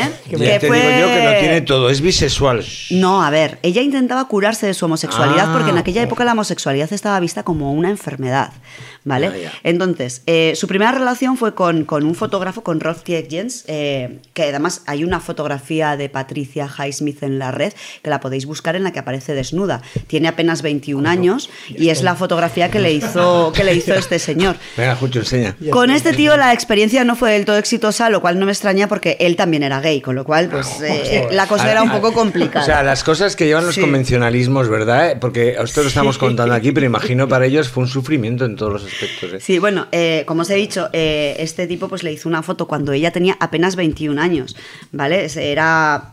La verdad, a mí la foto me parece preciosa. Si la podéis buscar, la foto es una. está en ello, nada más o sea, que la se le ve una Claro. mirada, se le La- ve una la tengo mirada ya. súper He puesto sensual. Patricia Highsmith hot y me ha salido. Ah, pues mírala. No es esa la que digo yo, no es esa foto la que digo Ah, yo. Hay ¿no? otra, hay otra, más. hay otra que está como mucho más sensual, que parece como, como, como si estuviese simplemente mirando Bueno, al vacío que- ahí que la- tranquilamente. Que la, busquen sí. los- nuestros oyentes, que si no. Esta, esta nos vale, ¿eh? Bueno, ella posó, ella posó Ahí ahí, da, ¿eh? Ahí va, que me has quitado. Ella posó pues eso ahí tranquilamente. Bueno, con este fotógrafo pues como comenzó a vivir una especie de relación heterosexual extraña en la que los dos intentaban jugar a ser normales o lo que se entendía Está, en esta No, foto, en esta foto está atada. O sea, esto. ¿En cuál? Sí, sí. ¿Tú La que ha crees? buscado Juchu, sí, yo diría No que lo sí, sé. ahí le veo. En la sí. que digo yo, en la que digo yo lleva un cigarrillo en la mano. Bueno, es igual. Bueno, Vemos que hay, más de muchas, una hay foto muchas, sí, desnuda porque en hay un- internet. es un estudio completo, pero y que, bueno. por cierto, es guapísima. Sí, sí, es que es lo que digo, tenemos la Guardar, costumbre, ver luego. estamos más acostumbrados a ver esa imagen ya de mayor, con la cara huraña, el ceño fruncido, el corte este nada, de ¿no? pelo horrendo, y no, era una mujer muy atractiva. Está bien, está bien. Bueno, eh, como os he comentado, eh, pues eso, empezaron a intentar tener una relación en la que los dos pareciesen normales, eh, porque lo que querían era evitar las miradas de esa sociedad en la cual vivían, ¿no? Él quería ser fotógrafo artístico, lo cual pues tuvo que abandonar porque evidentemente se dio cuenta de que no tenía mucho talento a pesar de que esas fotos son muy chulas. Y sin embargo por el contrario pues la Highsmith eh, pues eh, estaba como muy tímida. Ella tenía miedo de escribir en ese momento. Estamos hablando de que tenía 21 años todavía. Creía que no podía hacerlo a pesar de que ya había escrito algunos escrito relatos. bastante, ¿no? Des- Sí, sí, eh, de hecho, en esta época ella ya había escrito volúmenes bastante gruesos. Lo que pasa que estaba como, claro, por, también por toda esa presión, ella se sentía como que no era, no era una persona normal, entonces estaba muy insegura con absolutamente todo y se dedicaba a leer a, Frank Kafka en voz alta y a garrapatear cositas en cuadernos, historias breves y tal, pero no quería que nadie las leyese, se sentía como muy insegura con todo esto. Luego conoció a un tal Mark Brandel, un narrador inglés con muy poco talento, debo decir, en una estancia de escritores en la que coincidieron en Yadó, en la colonia de artistas de Saratoga Springs, en Nueva York, donde la Highsmith pasó ocho semanas eh, recomendada por Truman Capote. Para entonces ya se habían hecho bastante amigos. Entonces ella se pensaba que todavía podía encajar y de hecho quería encajar. y decidió intentar una relación heterosexual con este tal Mark Brandel, con este escritorzuelo, ¿vale? Incluso llegaron a fijar una fecha para la boda. Pero ¿qué pasó? Pues que la Highsmith pues no podía dejar de lado esos apetitos sexuales tan bestias que tenía ella y decidió meterse en una terapia para intentar curar su homosexualidad, lo cual hizo una especie de efecto rebote. Esto, esto ocurría mucho en aquella época, es Sí, sí, horrible. eh, horroroso. Eh, horroroso. la- esa es la época más o menos de la peli esta de que hace el, el que hace de Sherlock, el Cumenbat este, el que descubrió lo de Sí. Enigma. ¿Cómo se llama la película? Eh, la Ay. película se llama.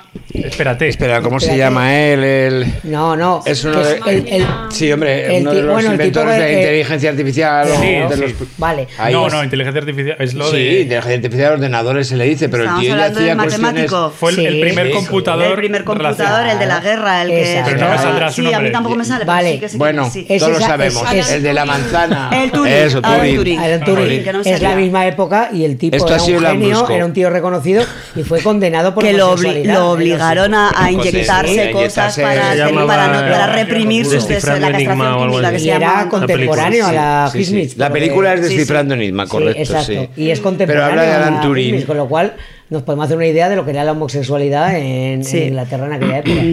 Bueno, Pues todavía las se- cuestiones que hizo Alan Turing sobre la inteligencia artificial todavía se tienen, se, se tienen, Bueno, se tienen, tienen para vigencia demostrar. Hombre, tienen Sí, de vigencia, hecho, él- De hecho, en Blade Runner, de alguna, cuando se intenta detectar al. Si es un robot esto, o no se es un mete el robot, test de sí, Turing. el test es de Turing. Estamos hablando del problema Pero- que tenía por ser homosexual. no Bueno, bien, pero como no lo hemos, como no hemos centrado mucho Pero si quién era, queréis otro un día puedo, más. puedo traer Perdonad, muchas eh, cosas si de os estoy molestando. ¿eh? No nos molestas en absoluto, Paco. Ya sabes que además el tema de la inteligencia artificial me encanta también. Yo, que- yo, yo, yo a mí no me molesto, pero por si acaso.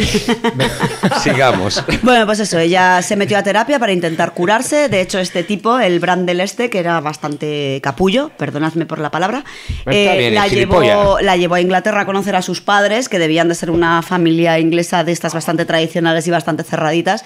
Pero ¿qué pasó? Pues que es lo mejor que le pudo pasar a esta mujer, porque conoció Inglaterra, conoció Europa y fue entonces cuando dijo, yo me largo de Estados Unidos, que aquí estoy mucho mejor, y ya no volvió nunca más a, a América.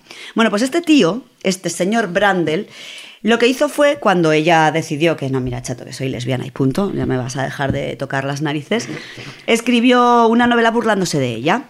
La tramaba sobre una lesbiana con ínfulas de escritora que hace guiones para superhéroes. La madre que lo parió. hostia. Sí, sí. Lo cual, eh, pues ya sabemos todos que había hecho la, la eh, Highsmith en ¿qué los años superhéroe 40. habría hecho? El- Ah, bueno, japonesa que El libro de este señor se llamaba The Choice. Y justamente, justamente. The Choice. Choice, sí. Justamente este libro, esta novela, salió al mismo tiempo, en 1950, que la de Extraños en un tren. La boda, evidentemente, quedó atrás. Y mientras que la novela de él se comió los cagados, como diría cierta persona que tengo en la otra punta de la mesa. Pues eh, la de ella fue comprada por Alfred Hitchcock para ser adaptada por Raymond Chandler y producida al año Me siguiente. alegro mucho. Me ha caído mal ese tío desde el principio. Y bueno, entonces fue cuando, pues como hemos dicho, bueno, como he dicho antes, cuando ella pues pudo tener la libertad financiera suficiente y lo que hizo pues fue largarse de Estados Unidos, se fue a Europa y empezó a vivir torridos romances con mujeres millonarias, alcohólicas, Es periodistas falsas y feministas radicales. Y ahí se lo pasó pipa. Así que ¿Quién no, no? ¿Quién no Sí, se lo sí. pasaría pipa? has visto.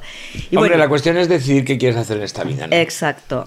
Bueno, escribió, vamos a hablar un poquito de, de su obra, si os parece. Por vamos favor. a hablar un poquito de su obra, que yo creo que ya he soltado un poco. Venga, ya venga, vamos, ya, sí. ya vale de. No, no, está, muy bien en la exposición. Yo, yo creo que así se conoce mejor por qué a veces Sí. los artistas Claro. son tan geniales. Y a mí una de las cosas que me ha llamado siempre la atención de esta mujer en, en los libros de ella, sobre todo en los de Ripley, es cómo interioriza los pensamientos del ser humano y se va a las partes pasada. más oscuras. es- Esa que muchos no nos atrevemos a contar. Sí, sí. Y ella saca por la Sí, es Hombre. So- sobre todo porque yo creo que después de, de Chandler y ¿cómo es el otro? Raymond Chandler y, Dashiell Hammett. y Dashiell Hammett es la, la tercera o la primera junto a esos tres que de verdad entró dentro de, de lo que es Por el ahí alguien está discrepando. ¿eh? Yo también- yo Hay también- por ahí Se alguien que está discrepando. Yo, Vale, yo eso- discrepo, eso es todo discre- discrepo, discrepable. pero bueno, sí que lo Pero podemos poner. A ver, como es la única mujer que escribe realmente sobre los asesinos, No. sin que sean asesinos de salón como cierta corre- señora que no voy a nombrar, señora que no vamos a pues entonces hecho, se le mete ahí. Sí. Pero yo creo que tienen poco que ver. Realmente De a- mí me hecho- parecen novelas y, y de hecho, estilos muy psicológicamente más, es más profunda la High Sí, mucho más. pero Es lo que iba a decir, completamente es lo que iba a decir. O sea, el, el- la abri- creación de personajes que hay en las Claro. novelas y en los relatos de la Highsmith, yo Claro. creo que no la ha superado todavía nadie. El No, no, camino, es que- el es que- camino lo abrieron Chandler y, Ha- y Hammett, pero ella llegó mucho más adentro de lo que es el Es alma, que- el alma que- humana, la, la negrura y fíjate, a mí- humana. ella, es, yo creo es que, que conforme lo ella va mejor. creando a sus personajes, va espesando la trama de los relatos y, y no sé si, os habéis, si, habéis, si habéis leído algún libro de ella, lo que hace es que les hace cada vez putadas más gordas a los personajes, con lo cual les hace enfrentarse Pero, constantemente. Sí, sí, a sí, una sí. toma de decisiones complicadísima, porque nada de lo que decían va a estar bien. Sería lo que llaman ahora Entonces, psico- o sea, psicológicas. es nunca más- sus es más personajes- psicológica Sí, que- sí, se le Claro. menos importante. Nunca sus personajes son el bueno o el malo. No, es todo súper gris en las novelas de la Highsmith. Entonces, es que Claro, no sabes eso- muchas veces qué pensar del personaje Por que te está quizá, describiendo. por eso quizá Rajoy, eh, la- Juchu también la compara con esos escritores donde no hay ni blanco ni negro, donde el bien y el mal. Pero, por ejemplo, una de las cosas que me da pautas de lo que estás diciendo es ese sentimiento de culpabilidad que hablas. Curiosamente, en su personaje, eh, bueno, igual estoy haciendo un pequeño spoiler, pero la culpabilidad que tiene Ripley es más bien poca. Cero. Es cero. Solamente siente Entonces, culpabilidad. mete un personaje donde los, los deseos y los impulsos más ruines del mundo se dan, se dan lugar en una persona, pero además esa persona no tiene ningún Cero, sentimiento cero. de culpa. De es lo que le hace triunfar. Yo me, hecho. yo me he leído la Ripleyada entera, me he leído los cinco libros Sí, de, sí. de- de Ripley, y el único momento en el cual él siente culpa es cuando mata a su amigo, que es el primer asesinato que El comete. primero, pero es Y es relativa. el único momento Es en el que relativa. siente culpa, Es pero se le relativa. pasa rapidísimo, sí, se le pasa hecho, rápido o en sea, cuanto ve la utilidad del asesinato. Ya Pero no adelantemos acontecimientos, que luego voy a hablar de la que, Ripleyada. que luego Sabina nos va a poner. No, Sabina la veo ahí en plan autista. cuidado, cuidado. Ahí con el machete. ¡Ha hecho un spoiler! Es Ripley Scott. Sabina, di algo sobre los spoilers. Pero ¿por qué me estáis diciendo todo el rato con esto de los spoilers? porque cuando decimos, ¿sabes esta es película está dirigida? ¡No, no, no, que no la he vamos- visto! Muy mal, porque a Juchu no le importan los spoilers. Pero como no le importan, él spoilea. Volvemos con. Pepe. Eso, vamos a, Son novelas de los años Vamos 50. a hablar de la obra no de- leído. sí. Es que Seguimos- no viene a cuento. Deja, Seguimos- dejad hablar a sí, Pepa. sí. Seguimos Sí, que si no se nos van a hacer las mil. Bueno, siempre. eh, vamos a hablar un poquito de la obra de la Highsmith, ¿vale? Escribió más de 30 libros entre novelas, eh, ocho colecciones de cuentos, entre los que destacan los cuentos misóginos y los cuentos de, castra- de catástrofes naturales y no naturales, pero también escribió muchísimos ensayos otros textos, además artículos y des- desde luego dejó muchísimo material inédito en esos diarios y en todo ese material que hay en, en- en Suiza, ¿vale? Bueno, la temática de la obra de Patricia Highsmith eh, se centra, ya lo hemos comentado antes, en torno a la culpa, a la mentira, al crimen. Y sus personajes, que ya he dicho que a mí me parece que, que- que es, que es que, vamos, es- esta mujer era sublime caracterizando, suelen estar siempre bastante cerca de la psicopatía y se están moviendo constantemente en la frontera entre el bien y el mal. Eh, esto sobre todo es muy notorio en su primera novela, En extraños en un tren, que ya, sabe- ya hemos dicho que fue llevada al cine por Alfred Hitchcock, Mm. plin plan, plin plan. Pero bueno, también hay que hablar de la visión de la realidad que se ve en las novelas de esta señora, porque la visión que tiene ella de la realidad es depresiva, pesimista y muy sombría. Y mm, no sé, su concepto del ser humano también. No solamente de la realidad, o sea, para ella es todo como bastante oscuro, o sea, no en esas novelas, ¿vale?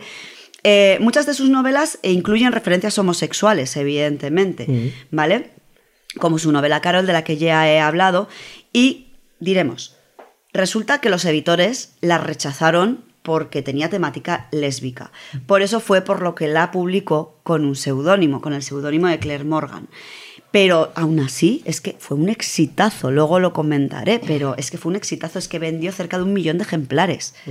Y cuando publicaron la, la versión, eh, la versión, me saldrá, la, la versión de mano, la versión pequeñita, a 35 sea, centavos el ejemplar, se dispararon las ventas.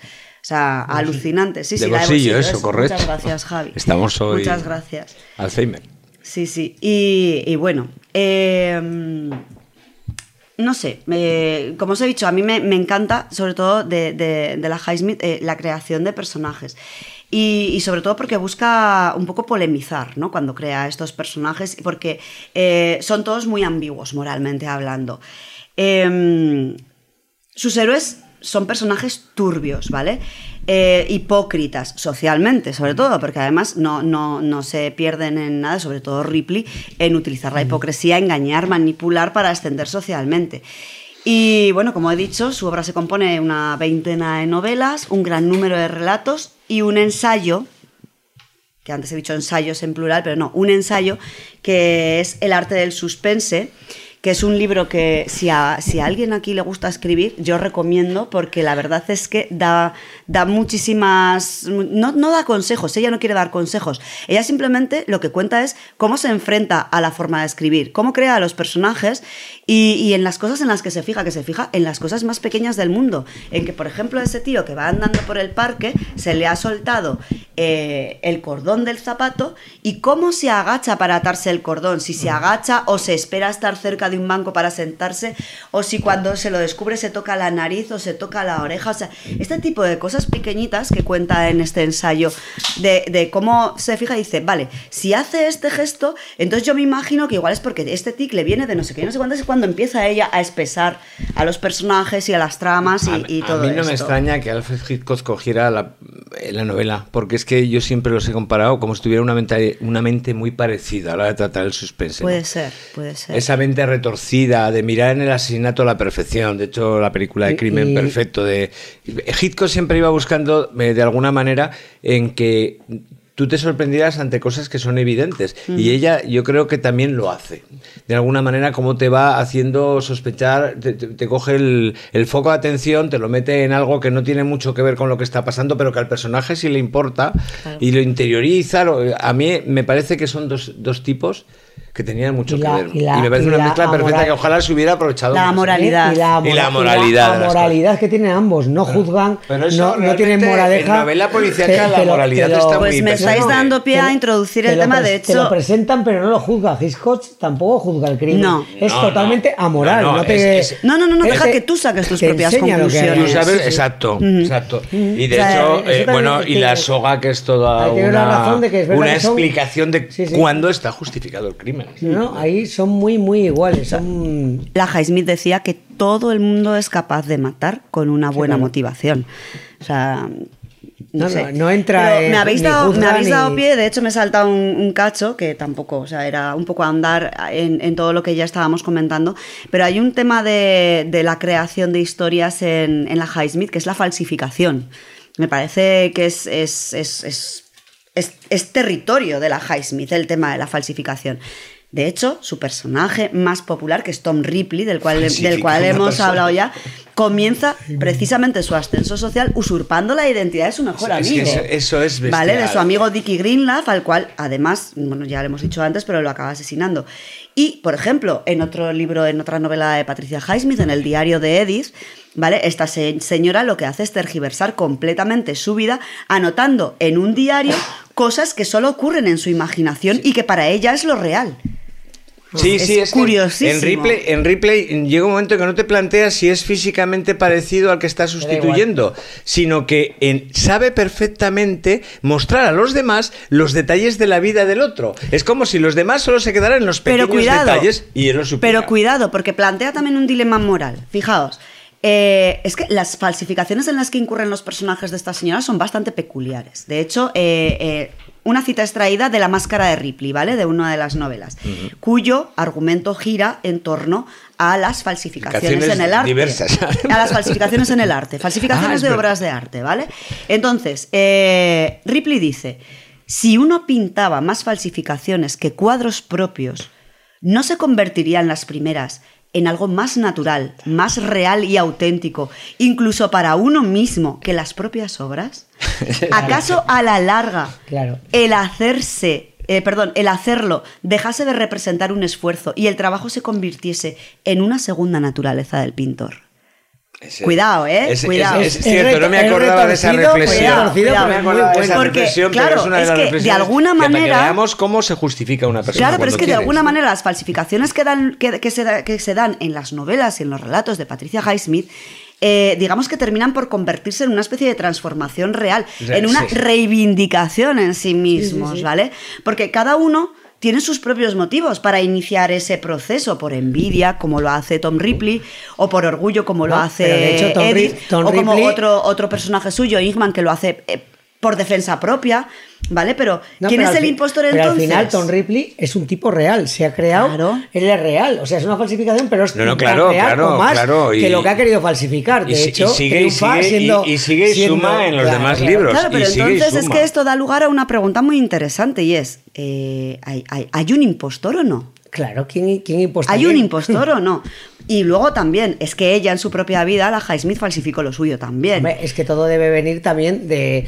Claro, del o sea, es que esto eh, vida ella lo llevaba, ella lo llevaba de muy falsedad. interiorizado. De hecho, hay una biografía suya Hombre, pero de fíjate que también podríamos hacer ahí un psicoanálisis y pensar que ella quiere abandonar esa personalidad que tiene tan problemática socialmente hablando para meterse en otra más aceptada, ¿no? Y la validez de eso, ya que no puedes.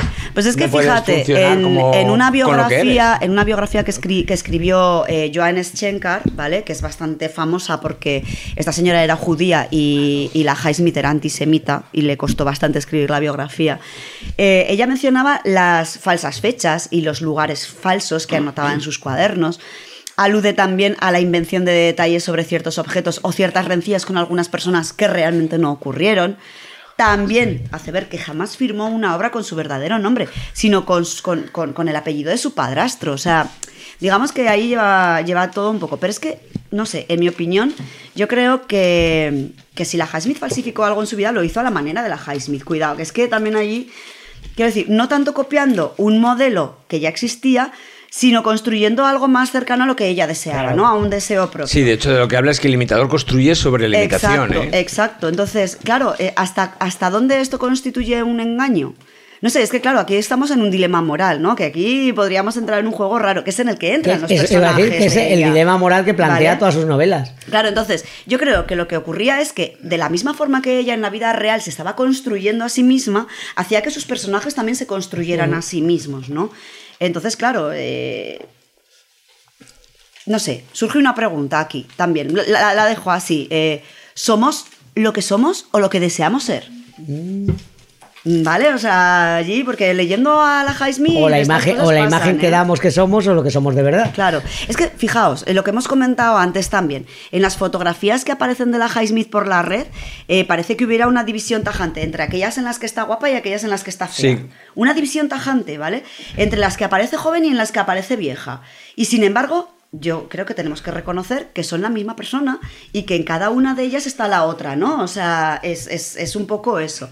Entonces, eh, quizás es que ella apostaba por la creación de sus propios valores de alguna manera y que a quien consideraba anormal y enferma era a la sociedad que empujaba al individuo en una dirección en la que éste no quería ir, porque eso se ve mucho en sus novelas, que los, los personajes se ven empujados muchas veces a unas tomas de decisiones que son brutales y Sí, crueles. de la marcha. O sea, es, es increíble. Entonces yo creo que sus personajes falsifican un poco para rebelarse contra eso, para ser lo que quieren ser. Y, y creo que ya, ¿vale? Que si no nos vamos a poner a hablar de psicología en vez de, en No, vez de pero no, literatura. de- Bueno, lo que hay que hacer es leer. A ver, leer. sí. ahí. Si, a Mira, le voy a gusta- acabar si- si os gusta tengo- leer, leer un libro de esta señora. Tengo- Yo recomiendo el de. Sí, tengo una, talento una- una cita de uno de sus diarios, de uno de los diarios de la Highsmith, página 550 de la biografía que se publicó en Circe, ¿vale? Vale, Veis que mm, os digo las fuentes también. La vida sin otra persona, la sensación de depresión de vez en cuando, eso me falta, porque gran parte de la dificultad está en no tener al lado a otra persona para la que hacer un poco de teatro, vestirse bien, representar algo, presentar una expresión agradable. El truco, a veces difícil, está en mantener la moral sin la otra persona, sin el espejo. O sea, es. No sé, es, es chulo. ¿Mm? Es chulo. Es chulo. Pero bueno. Em, bueno, vamos a saltar, que yo creo que me he extendido mucho con este tema. Mm, Vamos a hablar de Ripley, ¿qué os parece? Hablamos un poquito de Ripley. Bueno, eh, este personaje tan amoral, vamos a repetir la palabra, se lo inspiró una estancia que tuvo en Europa, de hecho la primera estancia que tuvo en Europa. Y la primera aparición de este personaje data de 1955 en la primera novela, que es El talento de Mr. Ripley, escrita eh, tras su primer viaje, como he dicho, a, Europa, ¿vale? Y que ese viaje además fue sufragado por los derechos cinematográficos de la novela De la este novela de- año. exacto. Bueno, eh, con esta primera novela de, de El talento de Mr. Ripley, obtuvo el Gran Premio de Literatura Policíaca y estuvo nominada al Premio Edgar a la Mejor Novela. Y fue adaptada al cine, ya lo sabemos todos, dos veces, que además las hemos nombrado las dos, no Mm. las voy a volver a nombrar. Pero el personaje aparecerá en otras cuatro novelas eh, y se convertirá en uno de los más eh, populares protagonistas de las series policíacas de la, de la época. Aunque ni es un detective, ni es policía, ni, ni es malo malísimo, sino que lo que es es un estafador Bueno, inteligentísimo. advertir, que- advertir que os podéis encontrar las, las novelas con dos títulos. Sí, Cuidado, porque por las adaptaciones el talento de Mr. Ripley viene también como a pleno A sol. pleno sol, La sí. máscara de Ripley viene como Ripley bajo tierra. Después, porque lo tengo por aquí apuntado, el juego de Ripley es el amigo americano. Tras los pasos de Ripley, el muchacho que siguió a Ripley. Y después ya Ripley en peligro, que es Ripley en peligro. Vale, me acabas de Y quitar la está- siguiente parte que iba a comentar. Ay, Gracias, perdón. Paco. Y está Ripley. No, pero está muy bien, está muy bien. Perfecto. Es que yo que recuerdo que esto cuando hablé de pleno sol lo, lo, lo apunté y lo tenía por aquí. Lo tenías ahí. Y Sí, me la sí. había sacado precisamente para anotar esto. O sea que Y está Rip- No, no, que me parece Y genial. está Ripley, el alegre bandolero también. Manzanas y Ripley se van de copas. Con Me, me gustaría también, decir que, La que- segunda parte. Que, que Ripley además es súper inteligente. O sea, es que cuando estás leyéndolo no sabes muy bien si admirarlo u odiarlo. O sea, es una cosa, allí te, te genera también una especie de, encontronazo es- es- contigo esa es mismo. una de las atracciones que tiene el personaje. Claro, entonces él lo que hace es que suplanta a sus víctimas, es un es ladrón, asesino ocasional, no se somete a la moral establecida, crea sus propios valores, pero es que además, además, al contrario de lo que suele suceder habitualmente, no es castigado, no, es- no lo atrapan nunca y encima está ascendiendo socialmente de, de- de novela en novela. O sea, es- al tío cada vez le va mejor. Y para mí es gay. es bisexual. Pero bueno, para mí es gay. Yo creo que es- que es bisexual, gay. pero bueno. Mata a su, a su amigo por celos. Yo creo, de verdad te lo digo, yo creo que es bisexual. Bisexual. pero Bueno, ya, ya, pero yo Sí. ahí tenía mis dudas. Yo siempre decía, para mí que es gay. Y eh, es bisexual para disimular. Bueno, como Paco ha nombrado ya los títulos de las, broma. de las novelas, Exacto. simplemente os insto a que las busquéis y que las leáis. Eh, también que sepáis que, que a Tom Ripley, Ripley lo han interpretado pues eh, unos cuantos eh, actores, Alain Delon, Dennis Hooper, Matt Damon, John Malkovich, Barry Piper, Jonathan Kent y también Ian Hart. O sea, ahí tenemos un buen elenco. Eh, novelas que os, que, que os puedo... mm, Alguna que no sea Ripley, por favor. Sí, pues a ver, extraños en un tren, por supuesto. Sí, no, ya, pero- Carol, que ahora hablaremos que- de ella. Pero me gustaría también, a ver, si- La celda de cristal es fabulosa, os la recomiendo, me la leí este verano. Y, y la verdad que no me importaría para nada volver a releerla. El cuchillo también, también es fabulosa. Rescate por un perro, El diario de Edith y El hechizo de Elsie. Ahí lo dejo. Tenéis unas cuantas. Bueno, ¿eh? deberes para el verano. Pero luego de libros de relatos, os voy a comentar luego un poco los pequeños cuentos misóginos, pero también los cadáveres exquisitos. Os lo recomiendo especialmente. Ese es muy, muy bueno, el de los cadáveres exquisitos. ¿Vale? Eh, que sepáis que recibí un montón de premios, ¿vale? Tengo aquí toda la lista, si alguien los quiere saber, que me lo pida, que lo cuelgo en red. Me parece aburridísimo empezar a soltar aquí el rollo, ¿vale? Ha habido un montón de adaptaciones cinematográficas, no solo de Extraños en un tren, sino también de la serie Ripley y de algunas otras eh, novelas suyas. E incluso otras, eh, otras adaptaciones, sobre todo en Francia, la adaptaron muchísimo. Pero es que además también ha habido series de televisión y de radio. De hecho, solamente voy a nombrar una, eh, porque la emisora española Radio 3 hizo una adaptación de la novela Extraños en un tren en otoño del año 2010.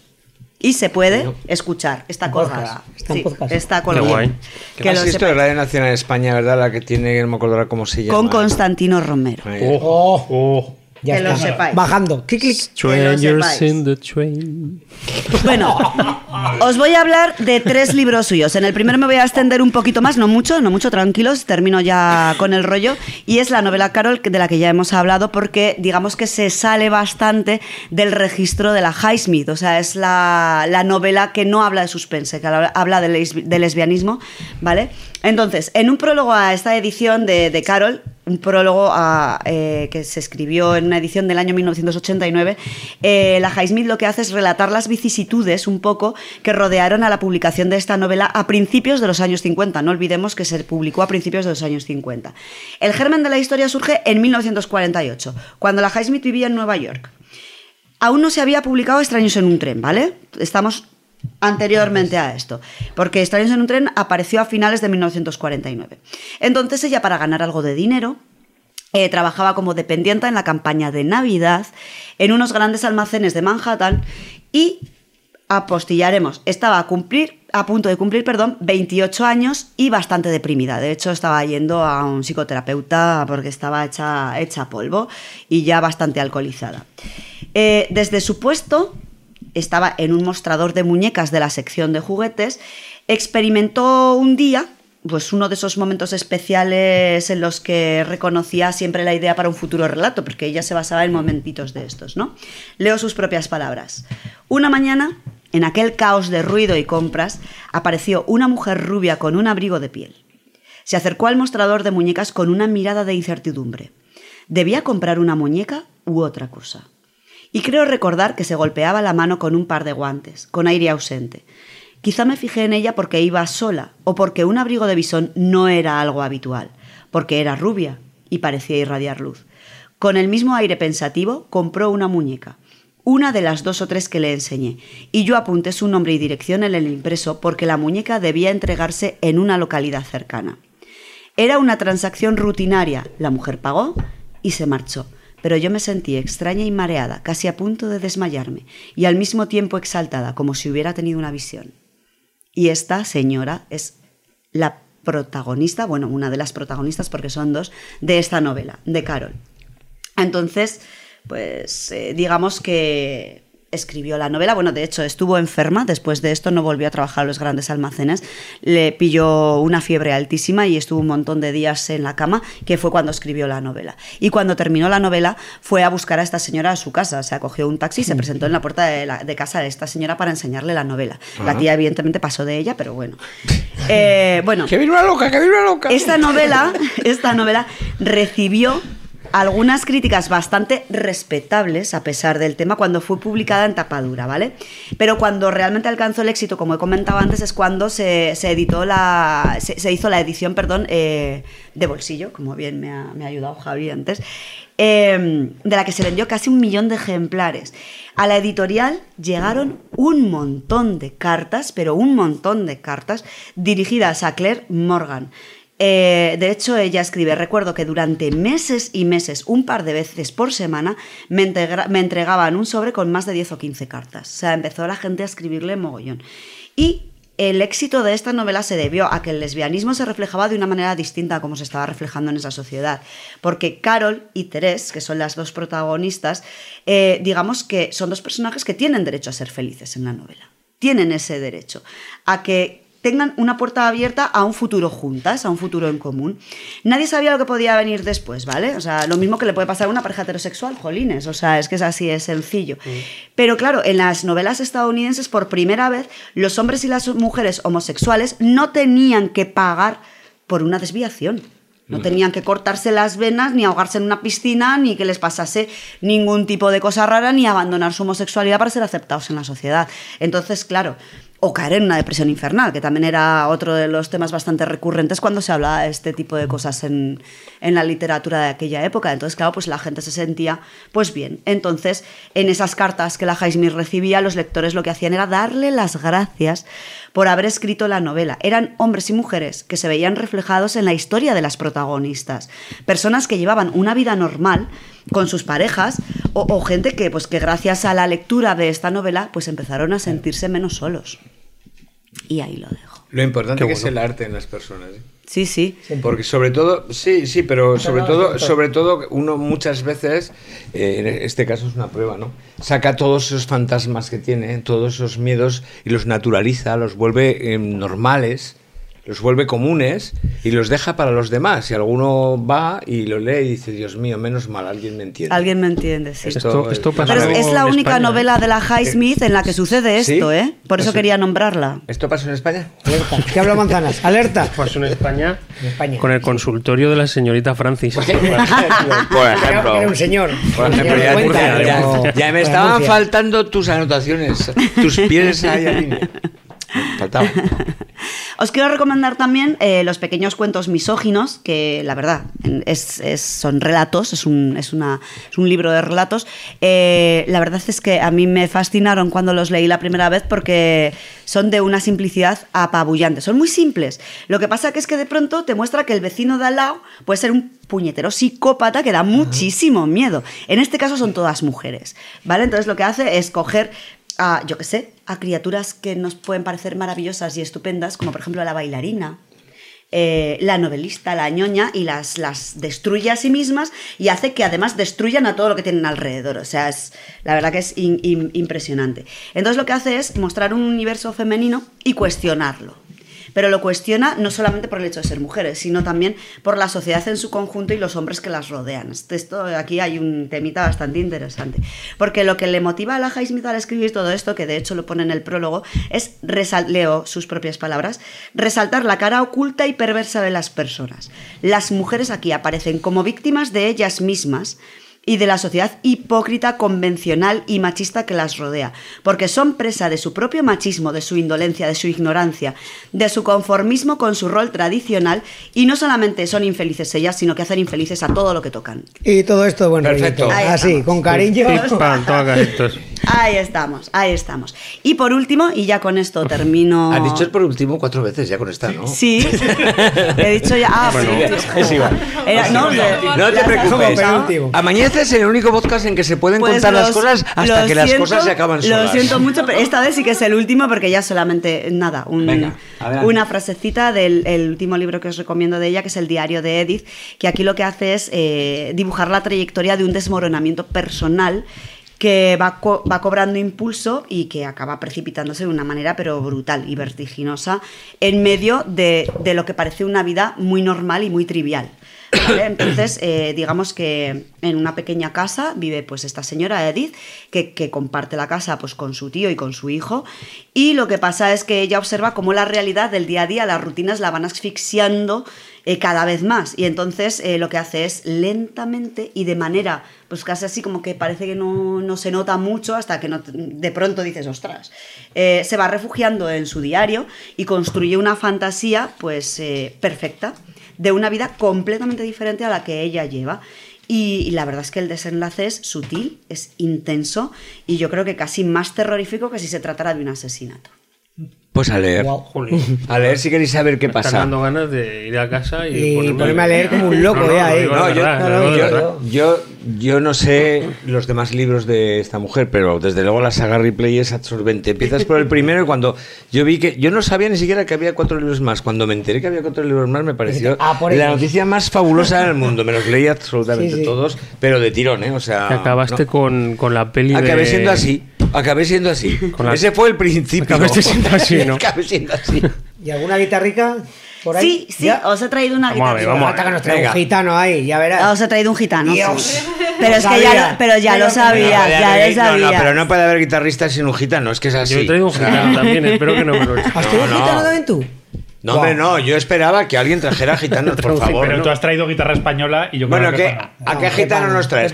Yo os Ah, traigo. pero no un español, nos, nos trae un no, español. No, no, no, no, no. Ah. Yo os traigo el Minor Swing de, de Django Reinhardt con Stefan Grappelli. Stefan Grappelli era violinista, Django Reinhardt Exacto, guitarrista. juntos hacían muchas vale. cosas, sí. Y entonces, bueno, pues este señor, eh, pues. eh, Que espera que tiene cuatro hojas. Que tiene cuatro que no, hojas. que no. Que era Relajémonos. gitano. Tengo cuatro hojas porque me he empollado el tema por si acaso me preguntabais y me hacíais alguna consulta rara, que me sé la historia de este señor.